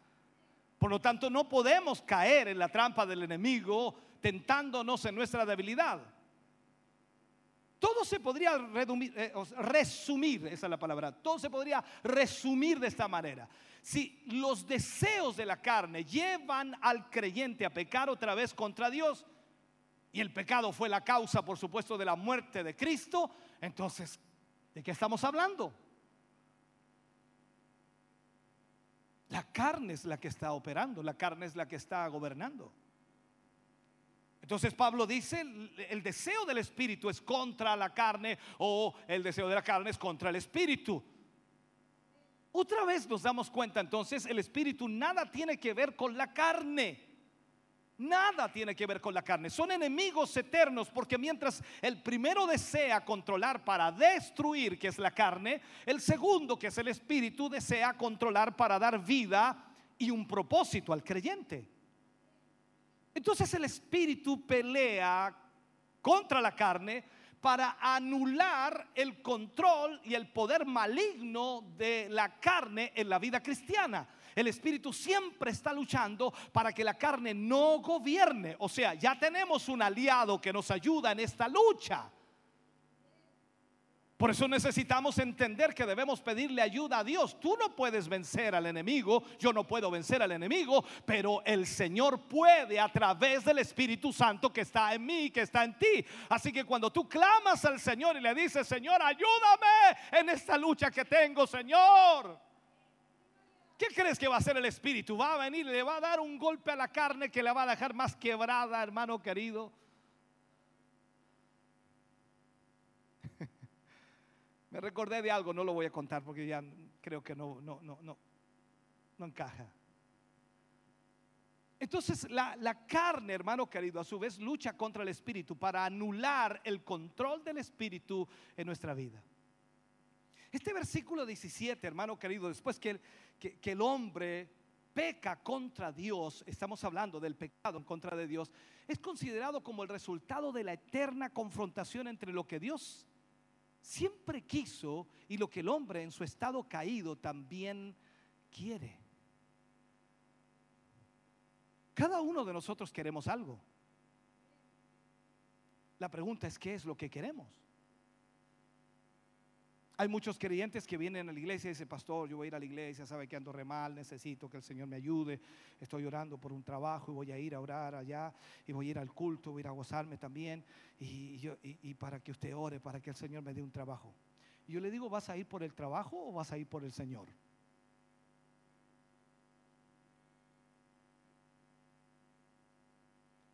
Eh, Yo dejo ese silencio ahí para que usted piense por qué vino hoy día. Porque muy pocos en realidad entendemos que debemos servir a Dios por lo que Él es y no por lo que nos da. Por eso Pablo entendía, sea que muramos o que vivamos, somos del Señor. Le he pedido tres veces al Señor que me sane, dijo Pablo, pero me dijo, bástate mi gracia, mi poder se perfecciona en la debilidad. Y Pablo siguió predicando. A ti te duele un callo y no vienes más a la iglesia hasta que se, ese dolor se pasa. O sea, cuando estamos hablando de la carne. Esta es la realidad. Entendamos esto, por favor. Barclay escribe y él trata de descifrar esta situación y en el texto que él escribe, que es muy interesante en realidad, lo presenta de esta manera. Y él dice que los deseos más bajos de la naturaleza humana son exactamente al revés de los del espíritu. Y los deseos del espíritu igualmente contrarios a aquellos de la parte más baja de la naturaleza humana, ya que se oponen radicalmente entre sí para que no puedan hacer lo que quieren. Eso es lo que Pablo dijo. Y en este sentido entonces el Espíritu Santo está haciendo al hombre nuevo. Lo que viene a hacer el Espíritu Santo es eso, hacernos nuevas criaturas.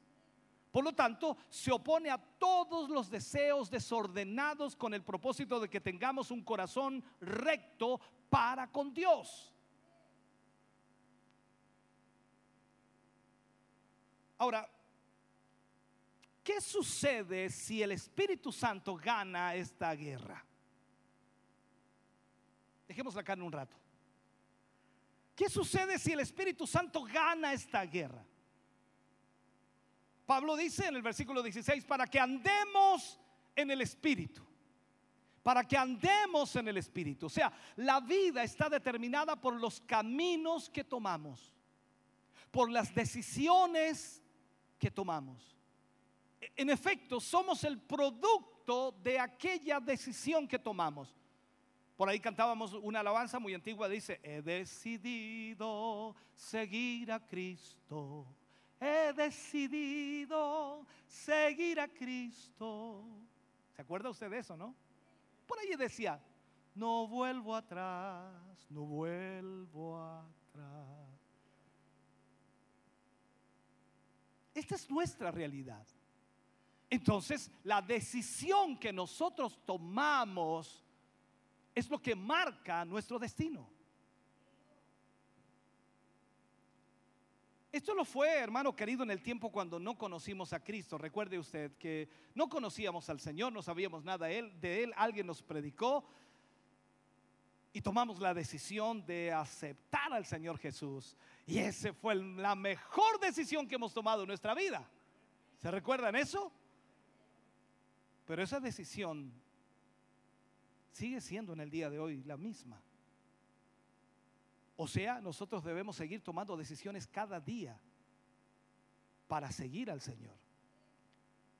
Ayer ministraba y hablaba en un momento, en un punto del mensaje, en donde Jesús hace esa transición y tenía todos esos seguidores, todos le estaban siguiendo, montones de discípulos por todos lados, aparte de los que él había escogido ya para ser los más cercanos, y había multitudes de gente. Cuando él comenzó a predicar y a hablar de ciertas cosas, la gente comenzó a parar las antenas y dijo, esto se está poniendo duro, esto no es lo que yo quiero, esto no es lo que yo necesito, así que bye bye, me voy, y comenzó a irse. Pedro y los discípulos se dieron cuenta que la gente se estaba yendo, vienen a hablar con Jesús y le dicen, maestro, dura es tu palabra, ¿quién puede oírla? La gente se está yendo, Señor. Baja un poquito los términos. Jesús les dijo, ¿esto os ofende? ¿Queréis iros también vosotros? O sea, ¿qué hizo el Señor? El Señor le dio dos palmadas en la cara a Pedro y le dijo, ¿quieres irte también? Ahí está la puerta. Y Pedro reacciona y, deja la carne de lado y agarra el espíritu y dice, no, Señor, ¿a quién iremos si solo tú tienes palabra de vida eterna?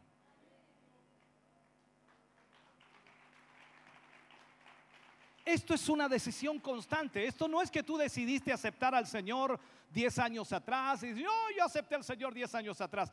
Hoy, cuando te levantaste por la mañana, decidiste también aceptar a Jesús. ¿Sabes por qué? Porque tenías que vivir este día para el Señor. Y mañana cuando te levantes y Dios se tarda en venir, tendrás que decidir nuevamente vivir ese día para el Señor. ¿Por qué? Porque cada día trae su propio mal. Pero cuando tú tienes al Señor en tu vida, aunque venga el mal, Él te protegerá. Él es nuestro amparo, Él es nuestro refugio, Él es nuestra roca fuerte, Él es nuestras alas para protegernos, hermano. Ahora, ¿qué dice la Biblia? Si andamos según los deseos de la carne, de la carne cosecharemos corrupción. Pero cuando andamos en el Espíritu, la cosecha será una bendición. Y cuando hablo de bendición, hablo de bendición espiritual. Pero ¿qué significa andar en el Espíritu? Esta es una buena pregunta, ¿no? Para analizar, muy profunda, teológicamente podríamos pasar horas tratando de descifrar esta pregunta. Pero en realidad significa que el Espíritu Santo te provee instrucciones absolutamente claras y hasta incluso detalladas para andar en Él y con Él. Eso es andar en el Espíritu. Lo planteamos de esa manera porque creo que es importante. O sea, el que anda en el Espíritu no vive una vida de confusión, no anda confundido.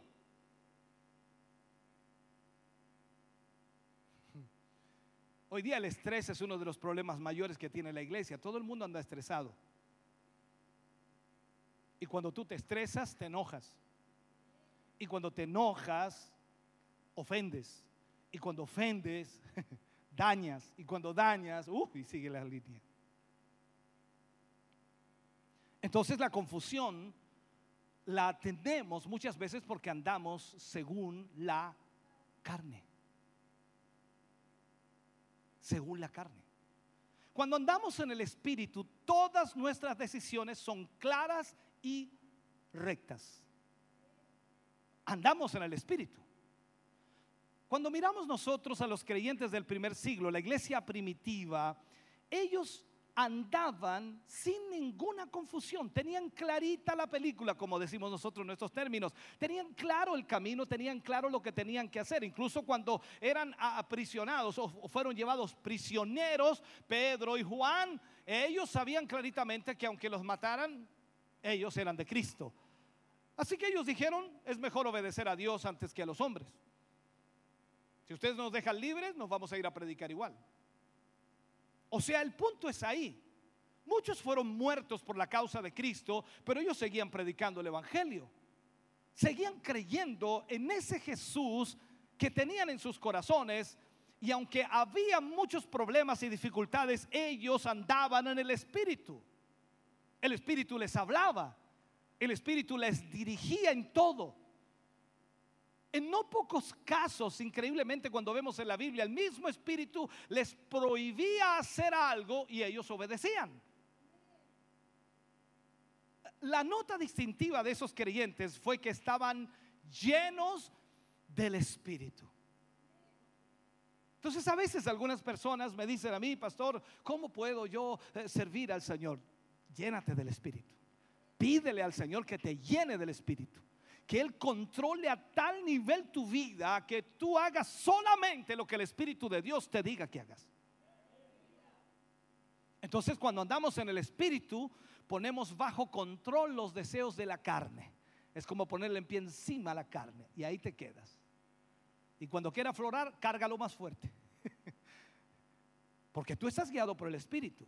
Entonces, cuando andamos en el Espíritu, el deseo de agradar a Dios es lo que más domina. Por eso tú no vas a encontrar a gente que es guiada por el Espíritu sin ganas de ir al culto sin ganas de cantar, sin ganas de alabar, sin ganas de predicar, sin ganas de hacer el bien. No, tú no vas a encontrar ese tipo de gente así. No, cuando son guiados por el Espíritu, ellos lo que más quieren hacer es la voluntad del Señor, avanzar hacia adelante, echar hacia adelante, porque ellos saben que el Señor va con ellos. Veamos esto, mira lo que dice el versículo 18, pero si sois guiados por el Espíritu, no estáis bajo la ley. O sea, debemos ser guiados por el Espíritu. ¿Hay alguna diferencia entre andar en el Espíritu y ser guiados por el Espíritu? Al parecer es un mismo tema, ¿no? Pero la palabra guiar y guiado tiene la idea de dirección más precisa. ¿eh? ¿Cómo podríamos plantearlo esto? No es lo mismo caminar solo a algún lugar o algún destino cuando te indicaron, mira, tú te vas por aquí, doblas a la derecha, después doblas a la izquierda, entras allá, cuatro kilómetros más allá, ahí llegas. Ah, ok, te guiaron. Pero ser guiado, hermano querido, es una dirección exacta. O sea, somos guiados por aquel que ya fue a ese lugar, que conoce el camino, que sabe perfectamente y Él va delante de nosotros. En esta vida, hermano querido, ningún guía podrá ser mejor que lo que nos suministra el Espíritu Santo. ¿Sabe? La profecía de Jesús respecto al Espíritu Santo decía que cuando Él viniera nos guiaría a la verdad. Nos guiaría a la verdad. ¿Por qué? Porque el Espíritu conoce la verdad. Entonces nos guiaría a Jesús. Usted y yo entonces necesitamos ser guiados por el Espíritu. A veces pienso que los creyentes no, no le hemos hecho caso a este versículo de la Biblia, no lo logramos entender a cabalidad porque observamos la vida de muchos creyentes, cómo viven o cómo actúan y son totalmente diferentes a lo que la palabra de Dios dice. Entonces las decisiones que toman todos los días, hermanos queridos, son totalmente extraviadas. Es la pregunta que debemos hacer hoy día. ¿Lo dirige a usted el Espíritu Santo? Bueno, con ese silencio me dijo todo. Aquí, aquí decir amén es un problema serio. ¿Lo dirige a usted el Espíritu Santo?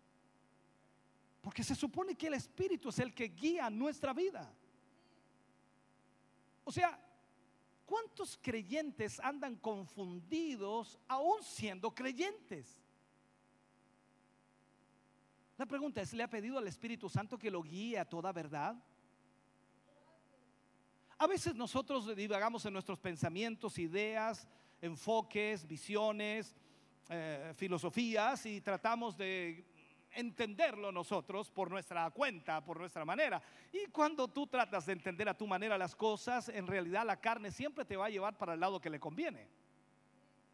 Pero cuando eres guiado por el Espíritu, te va a guiar a cosas que aún humanamente no te convienen. pero el Espíritu Santo te guiará a la verdad. ¿Cuántos cristianos hoy día realmente están buscando conocer la voluntad de Dios para sus vidas? ¿Le has pedido al Espíritu Santo que te guíe a toda verdad? Pablo nos dice que este texto, eh, este texto que, que nos dice que la santidad del creyente no se vive bajo reglamentos de la ley, sino siendo guiados por el Espíritu.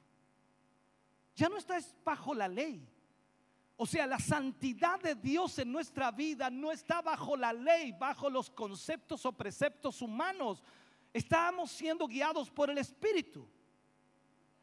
Entonces, quien desea o la persona que desea que el Espíritu guíe su vida, debe entonces ser guiado a través de la palabra de Dios para que él pueda conocer la verdad.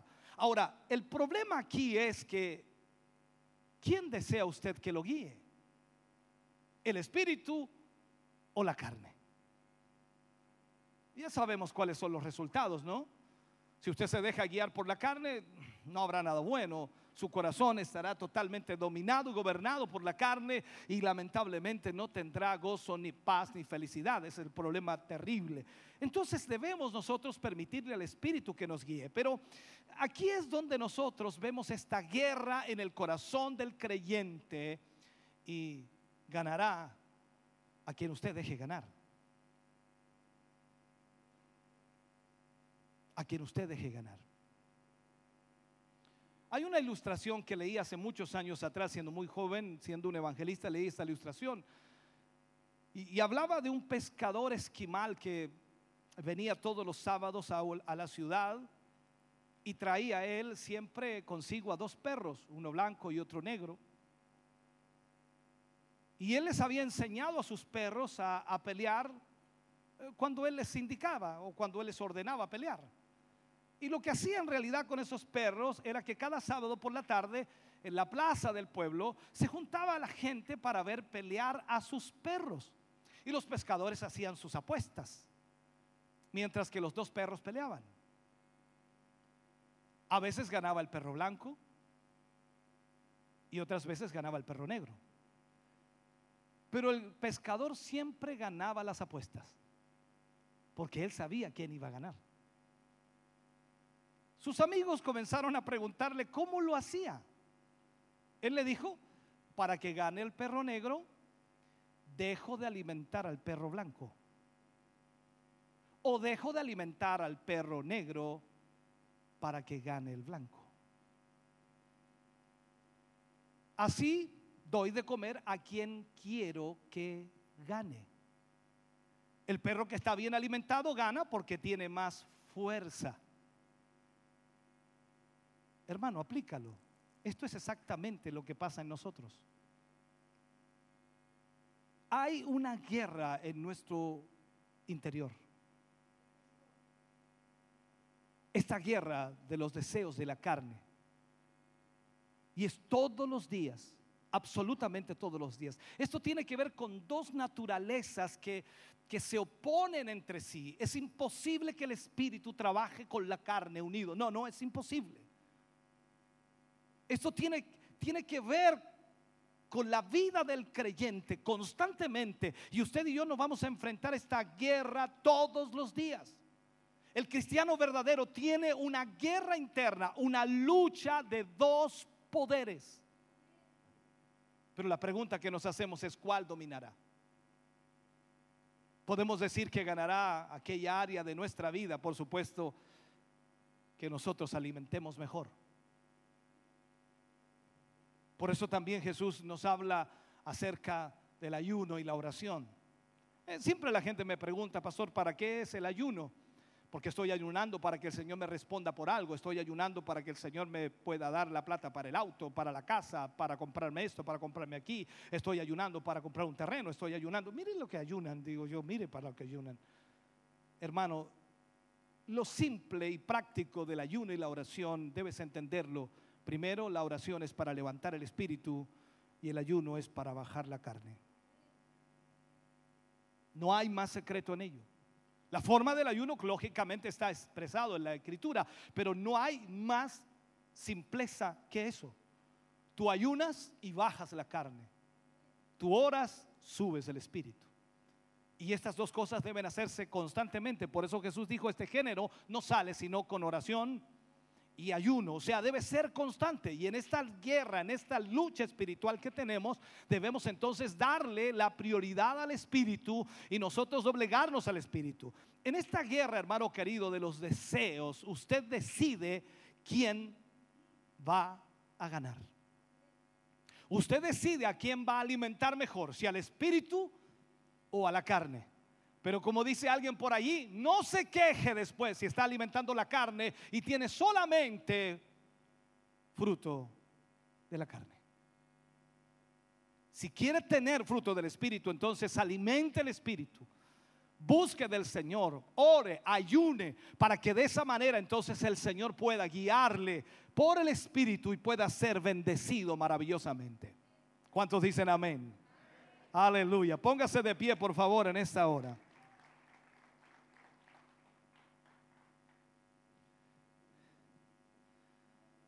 Cada vez que predicamos o ministramos la palabra de Dios, nuestro esfuerzo está basado en enseñar.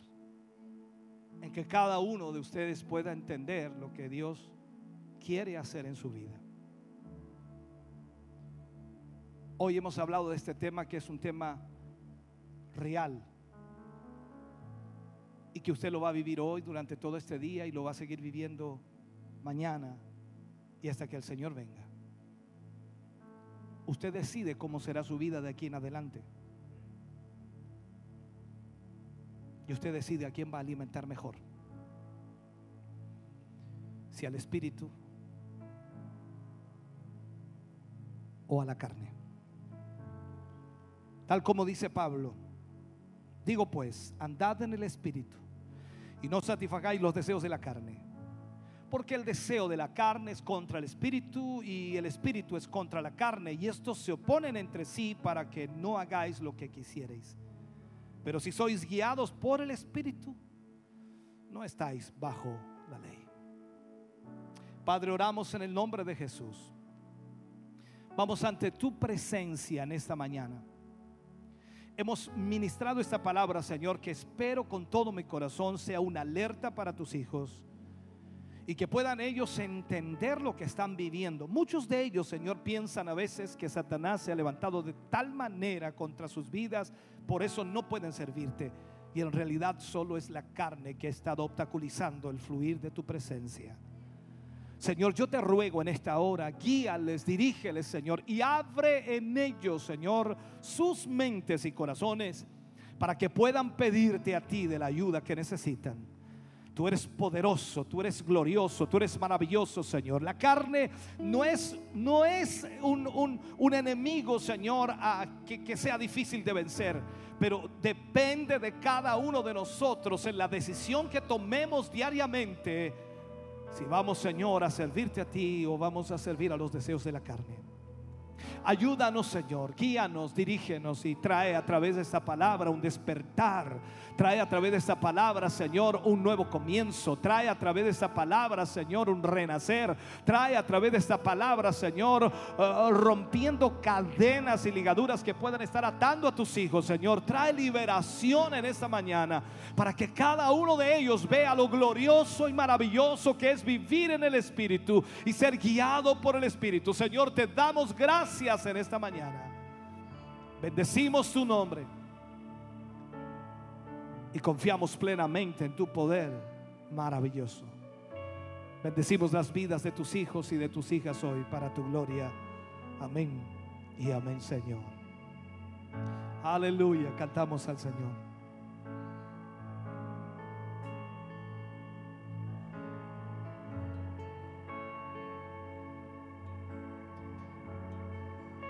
Necesito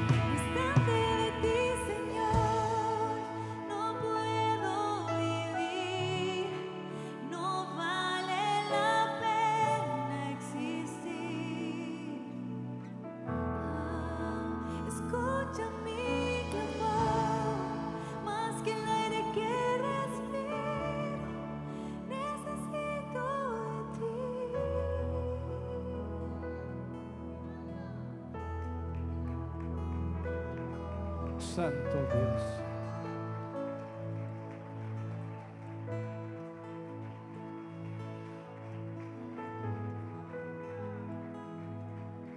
El gran apóstol Pablo, aún siendo quien era, aún haciendo lo que hacía y siendo usado en la manera que era usado, él dijo, miserable de mí. ¿Quién me apartará de este cuerpo de muerte? Estamos hablando de una lucha real que puede llevarte a la derrota o puede llevarte a la victoria. Quizás hoy estás viviendo situaciones las cuales no puedes controlar. Tu carácter, tus pensamientos, tus sentimientos han ido cambiando. Y a través de esta palabra te has dado cuenta que no están bien. No has caído del todo, pero aún, aún puedes seguir deslizándote. Y el único que puede ayudarte es el Señor. Nadie más puede cambiar ese sentimiento, nadie más puede cambiar ese pensamiento, nadie más puede quitar esas ideas que te alejan de Él. Es por eso que hoy tienes una lucha y una guerra entre la carne y el espíritu. El Señor está aquí en esta mañana para cambiar esa realidad. Pero todo depende de ti. Lo único que Él pide hoy es que tú decidas. Es que tú decidas. Un hombre vino al Señor después de haber estado con los discípulos y haberle traído a su hijo enfermo. Y los discípulos no pudieron sanarlo. Él vino a Jesús y le reclamó y le dijo, Señor, traje mi hijo a tus discípulos y no pudieron sanarlo. Jesús le dijo, si puedes creer, para el que cree todo le es posible.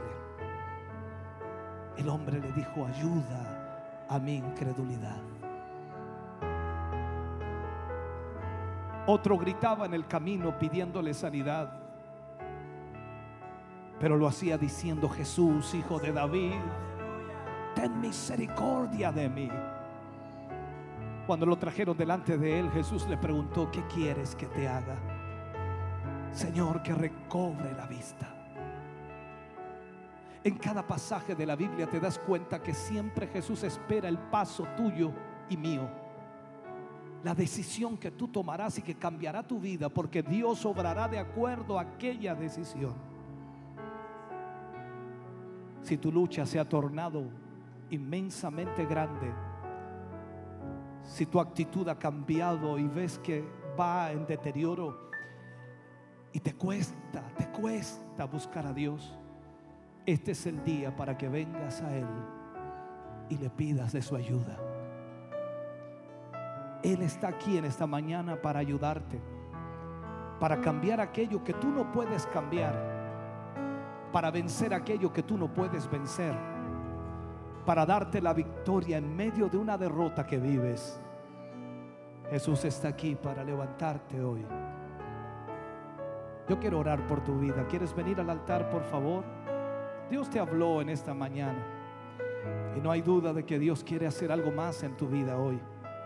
Él quiere cambiar tu corazón, quiere cambiar tu mente y quiere ayudarte, guiarte a través del Espíritu para que tú puedas de esa manera servirle a Él. Para Él no hay nada imposible. No hay nada que Él no pueda hacer. Todo está en las manos de Él. Solo tú debes permitirle, permitirle obrar, permitirle realizar ese milagro. Deja que el Señor obre a través de su Espíritu en tu vida hoy. Ven al altar. Oh bendito Dios.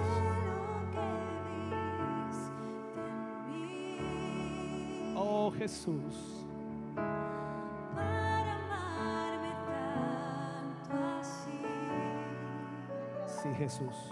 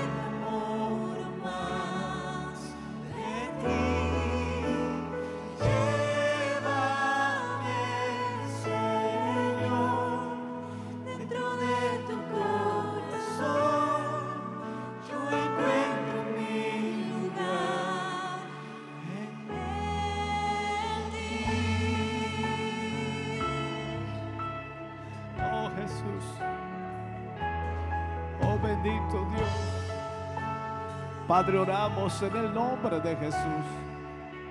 Vamos ante tu presencia en esta mañana. Cada uno de tus hijos y de tus hijas, Señor, ha venido al altar, pues alguna lucha hay en su vida.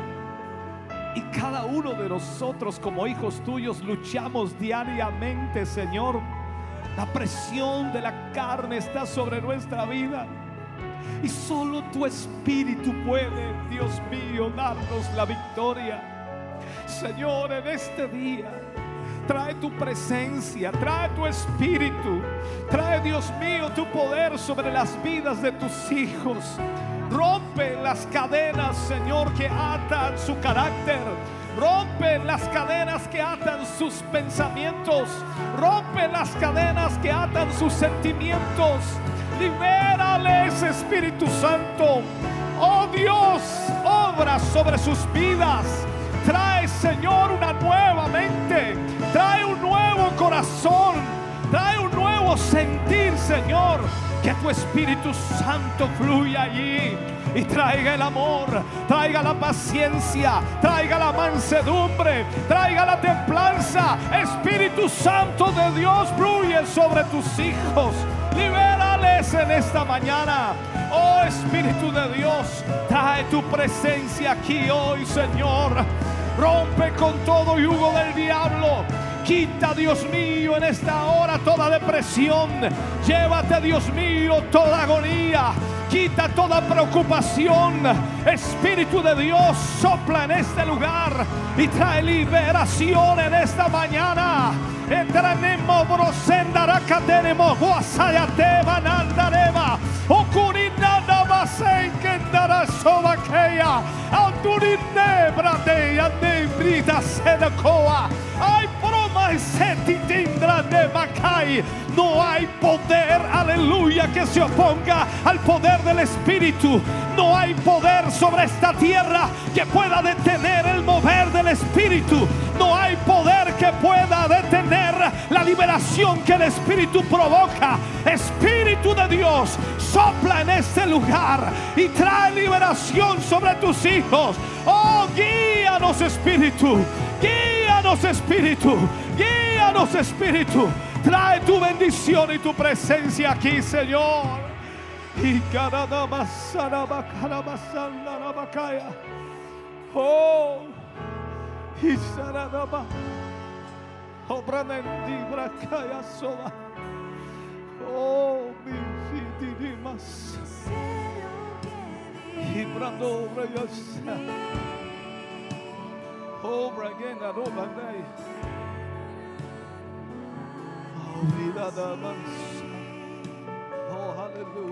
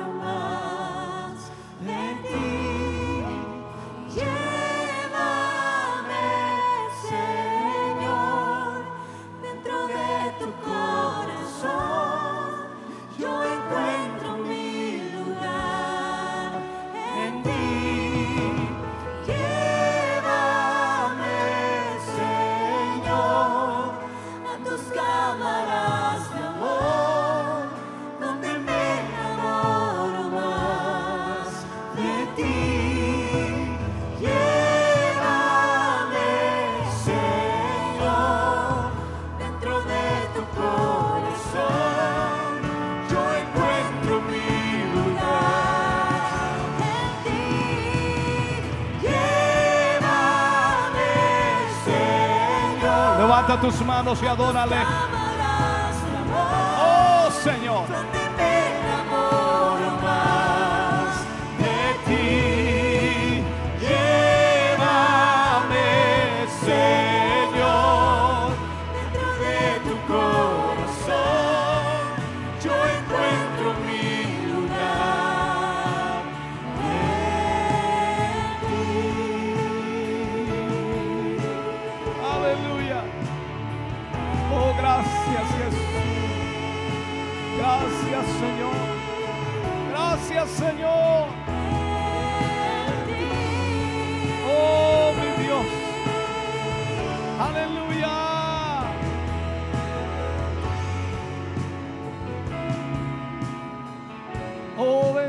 Cristo Jesús.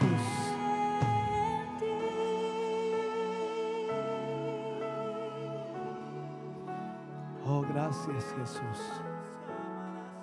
Aleluya. De ese aplauso de alabanza al Señor.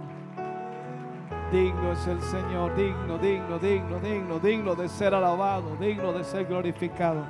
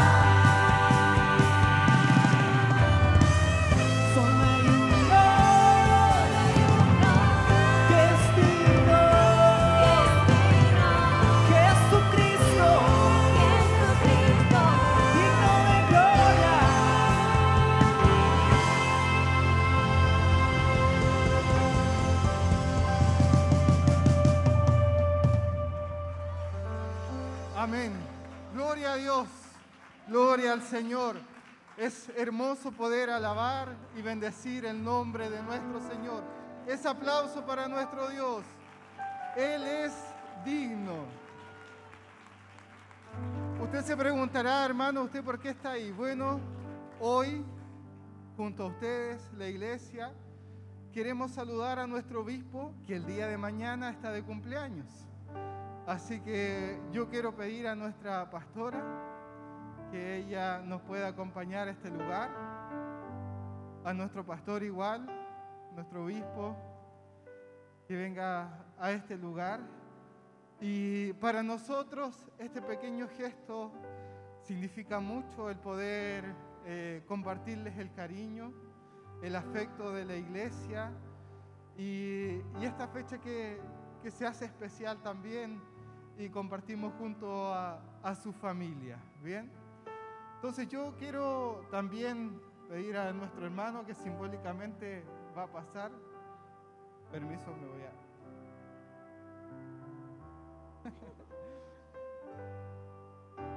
y junto a nuestros hermanos también, nuestros hermanos del Grupo Renuevo, vamos a cantar el cumpleaños a nuestro obispo.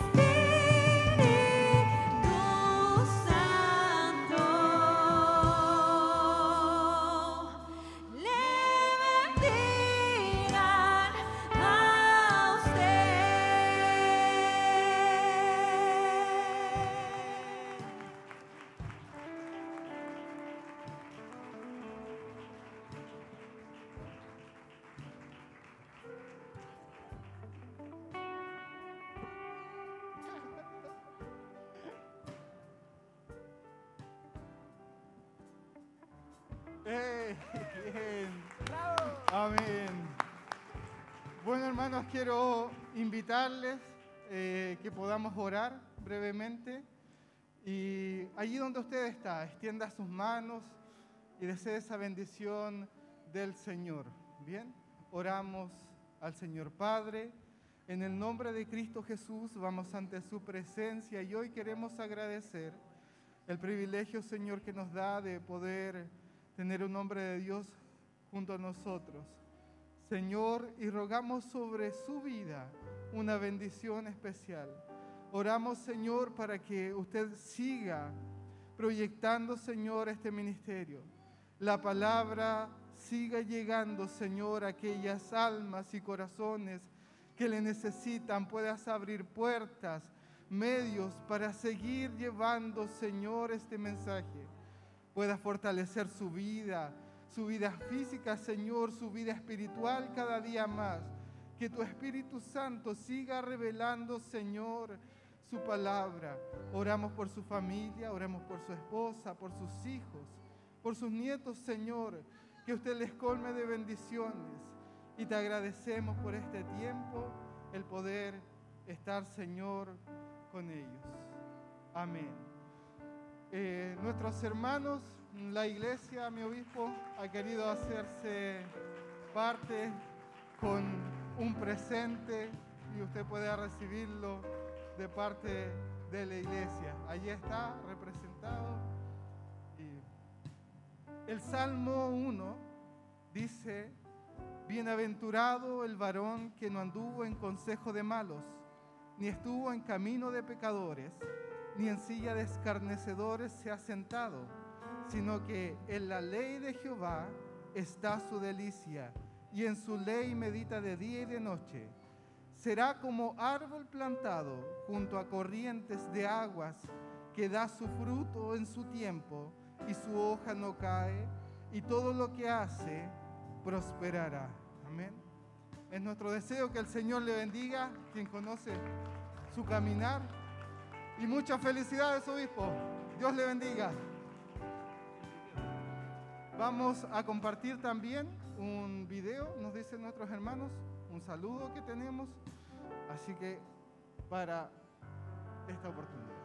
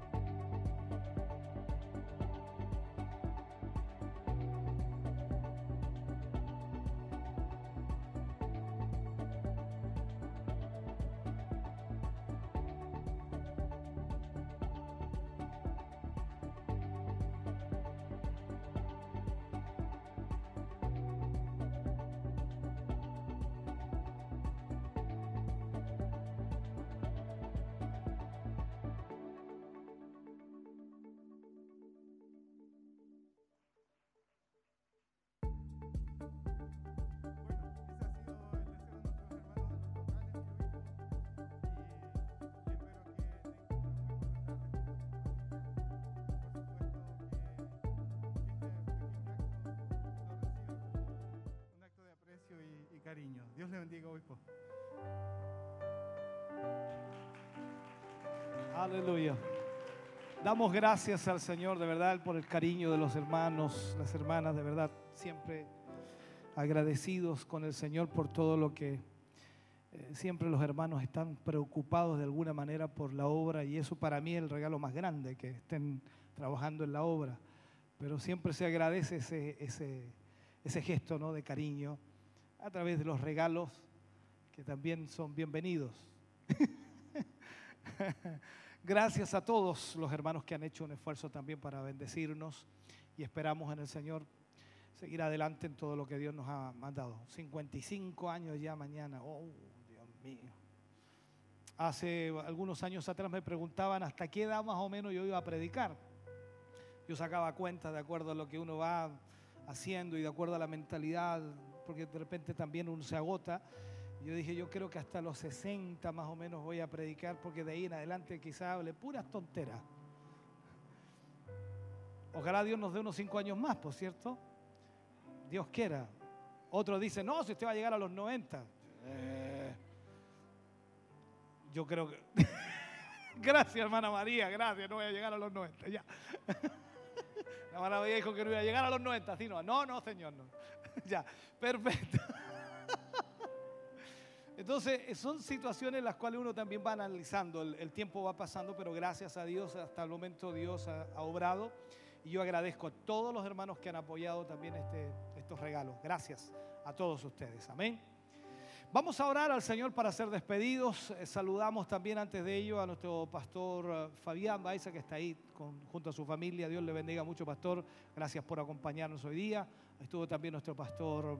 eh. ¿Y por qué se me olvidó el nombre ahora? Javier, nuestro pastor Javier, junto a, a hermanos que le acompañan. Está también nuestros hermanos eh, de Bulnes, nuestro hermano Héctor, su familia y todos nuestros hermanos de Bulnes que están allí. Dios les bendiga mucho. Gracias por haber estado con nosotros. Ya tendremos nuestros cultos como lo hacíamos antes, ¿no? En donde dábamos la oportunidad a todos los hermanos para que pudieran saludar, poder, poder hacerlo de esa manera. Pero por ahora estamos de esta forma y esperamos en el Señor que también usted nos pueda entender. Vamos a estar orando por Gonzalo Parra, por Antonio Leal, por Ángela Poblete, por Matías Sangüesa, por Miguel Caro, por Álvaro Carter, por um, Millaray Rifo, por Ángela Poblete, por Álvaro Leal, por Antonio Leal, por Daniel Leal, por Juan Carlos Herrera y por Lorena Sánchez. Todas estas peticiones las pondremos en esta oración final y también para cerrar nuestro culto de hoy. Esperamos que usted se vaya contento, se vaya bendecido y se vaya fortalecido también en el Señor. Amén. Póngase de pie. Padre amado, te damos muchas gracias. Hemos sido bendecidos, Señor, con tu presencia, con tu Espíritu Santo. Hemos sido bendecidos, Señor, a través de los cánticos, de la adoración, la alabanza. Hemos sido bendecidos por tu palabra, Señor. Una palabra de reflexión, una palabra de análisis, una palabra, Señor, que nos lleva a ver y a analizar nuestra vida, hacer una autoinspección en nuestra vida, a ver cómo estamos ante ti. Señor, ayúdanos para aferrarnos fuertemente a ti, para pedir ayuda a ti, Señor, en lo que respecta lo espiritual. Señor, gracias por tu gran amor y misericordia. Al cerrar este culto presentamos todas estas peticiones que hemos leído, Señor, y te pedimos que extiendas tu mano, que puedas obrar sobre la vida de tus hijos, de tus hijas, Señor, que están enfermos, que están atravesando por problemas o dificultades. Sea tu mano restaurándoles, tu, tu mano levantándoles en el nombre de Jesús. Gracias, Señor, por lo que tú harás en ellos, por la bendición que pondrás en sus vidas. Al concluir, Señor, te damos gracias y te pedimos tu protección. Retornamos a nuestros hogares, algunos más distantes que otros. Algunos vuelven, Señor, a Hualpén, Talcahuano, otros vuelven, Señor, a Bulnes, otros vuelven a algunos sectores más alejados o más más cerca, pero lo importante, Señor, es que iremos bajo tu mano protectora. Tú irás con nosotros, nos guardarás, nos cuidarás en el trayecto y sin duda, Señor amado, esta bendición que hemos recibido hoy la guardaremos y la ejecutaremos de acuerdo a lo que necesitamos hacer. En el nombre de Jesús, danos tu bendición, que es del Padre, Hijo y Espíritu Santo. Amén y amén, Señor. De ese aplauso de alabanza al Señor. Dios les bendiga grandemente. Despídase de su hermano, de su hermana. Gracias. Gracias por estar con nosotros. Gracias por acompañarnos en este día.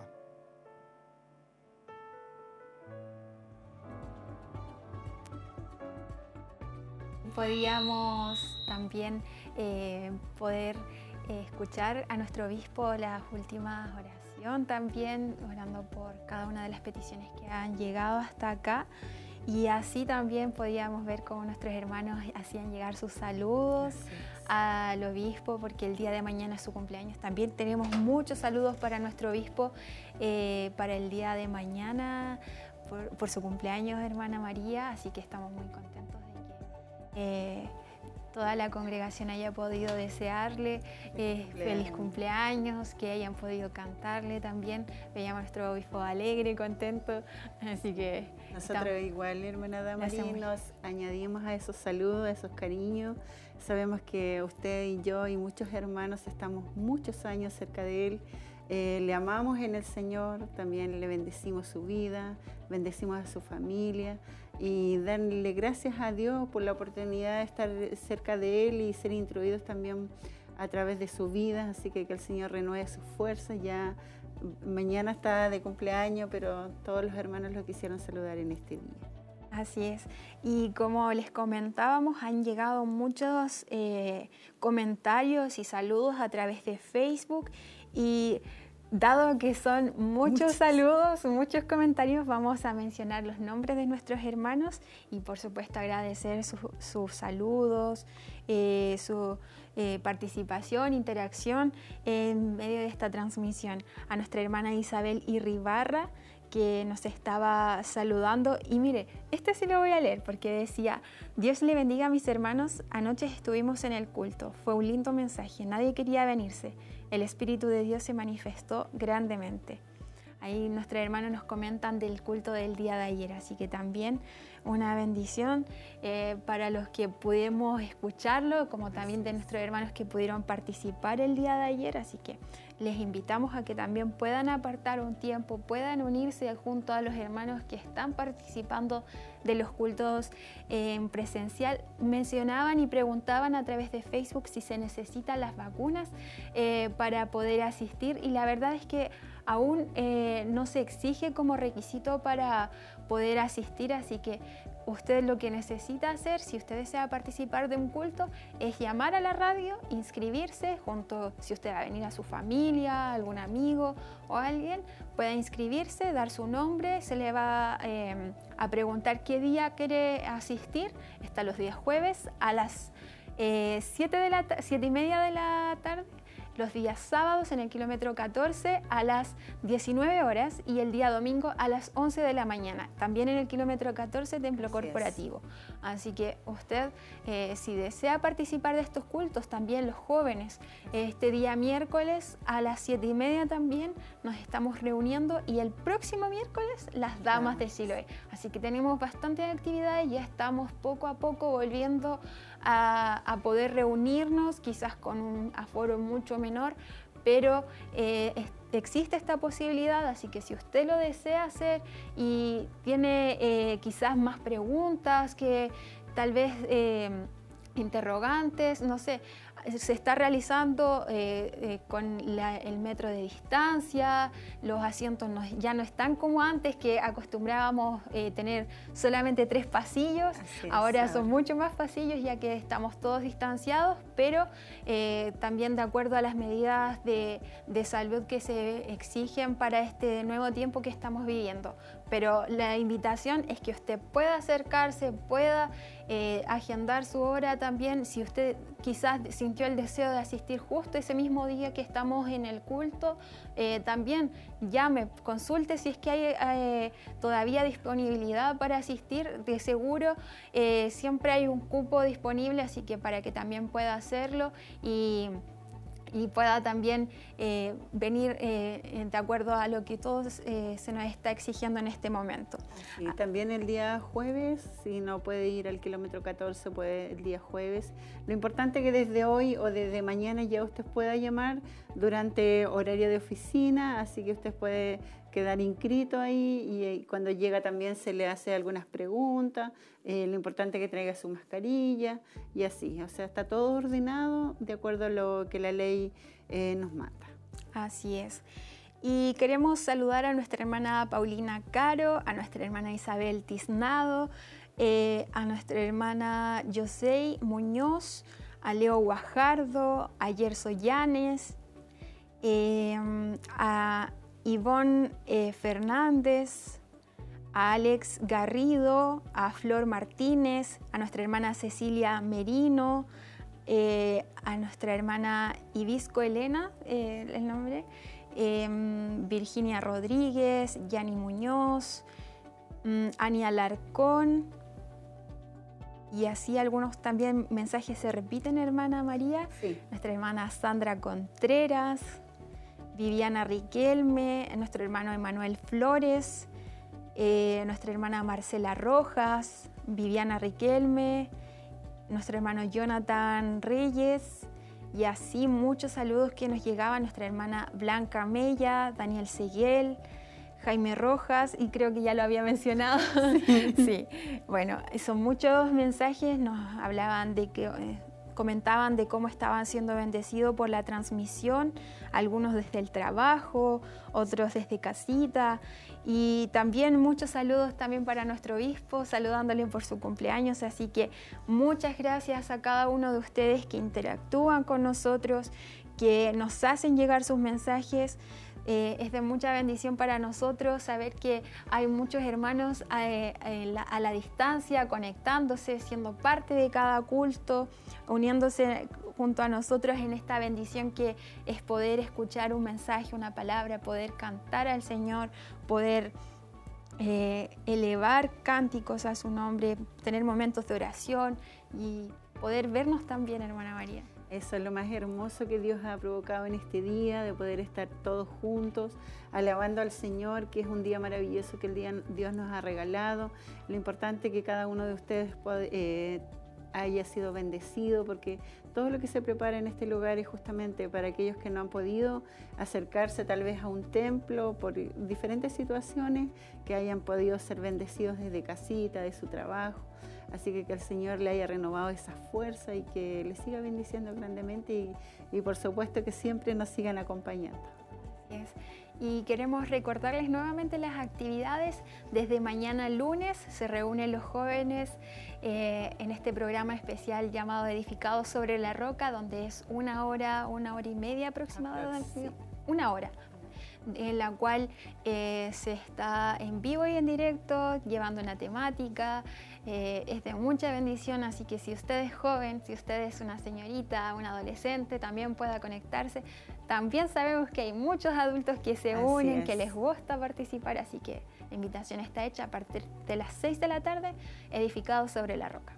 Así es, a través de YouTube HD y también a través del Facebook y también puede hacer llegar sus saludos, sus comentarios y esperamos que también sean grandemente bendecidos. Y como usted decía ya el día, mm, el día miércoles está la reunión de los jóvenes a contar de las siete y media, así que están invitados todos los jóvenes, espero que ya se hayan inscrito y ojalá sean grandemente bendecidos. El día jueves, a partir de las 19.30 horas, 7 y media, está nuestro culto de gloria acá en el Centro Familiar de Oración Siloé, en Barros Arana 436, en la ciudad de Chillán. Si usted desea inscribirse, recuerde, a las 7 y media comienza el culto de gloria. Así es, le vamos a repetir por si acaso hay alguna persona que no ha podido anotar el número telefónico, es el 422 23 11 33. Y bueno, el día sábado nuestro culto de gloria, eh, que es a contar de las... El culto de gracia el día Perdón, sábado el día... eh, y es a las 19 horas. sí. Así es, y el culto de celebración el día domingo a contar de las 11 de la mañana en el kilómetro 14 Callejón Bustamante. Así es, ahí están todas las informaciones de esta semana. Recuerde estar eh, también conectándose, revisando las plataformas. Eh, se está enviando toda la información eh, durante cada culto en vivo o transmisión en vivo. Se recuerda cada actividad y los días viernes también, hermana María, se nos olvidaba decir, están los estudios bíblicos de los jóvenes a las 21 a 30 horas. Si usted desea participar, contáctese a través de Instagram en Renovados por Gracia o solicite la información también acá a la radio donde le podrán eh, ayudar y también para que usted pueda participar. Y Bueno. No- Yo me estoy despidiendo. Que el Señor les bendiga a cada uno de ustedes que nos estuvo acompañando. Que tengan una hermosa semana. Que el Señor les guarde, les proteja y sean grandemente bendecidos. Así es. Bueno, nada más que agregar a eso, esperar que esta tarde puedan eh, tener un agradable día. Recuerde que la transmisión continúa en radioemisoras Emaús y también a través de Televida. Y si usted quedó con deseos de volver a escuchar este tema, lo puede volver a encontrar en hugomontesinos.cl y ahí usted podrá encontrar todos los mensajes que ha predicado nuestro obispo eh, durante este tiempo. Así que eh, que el Señor les bendiga grandemente.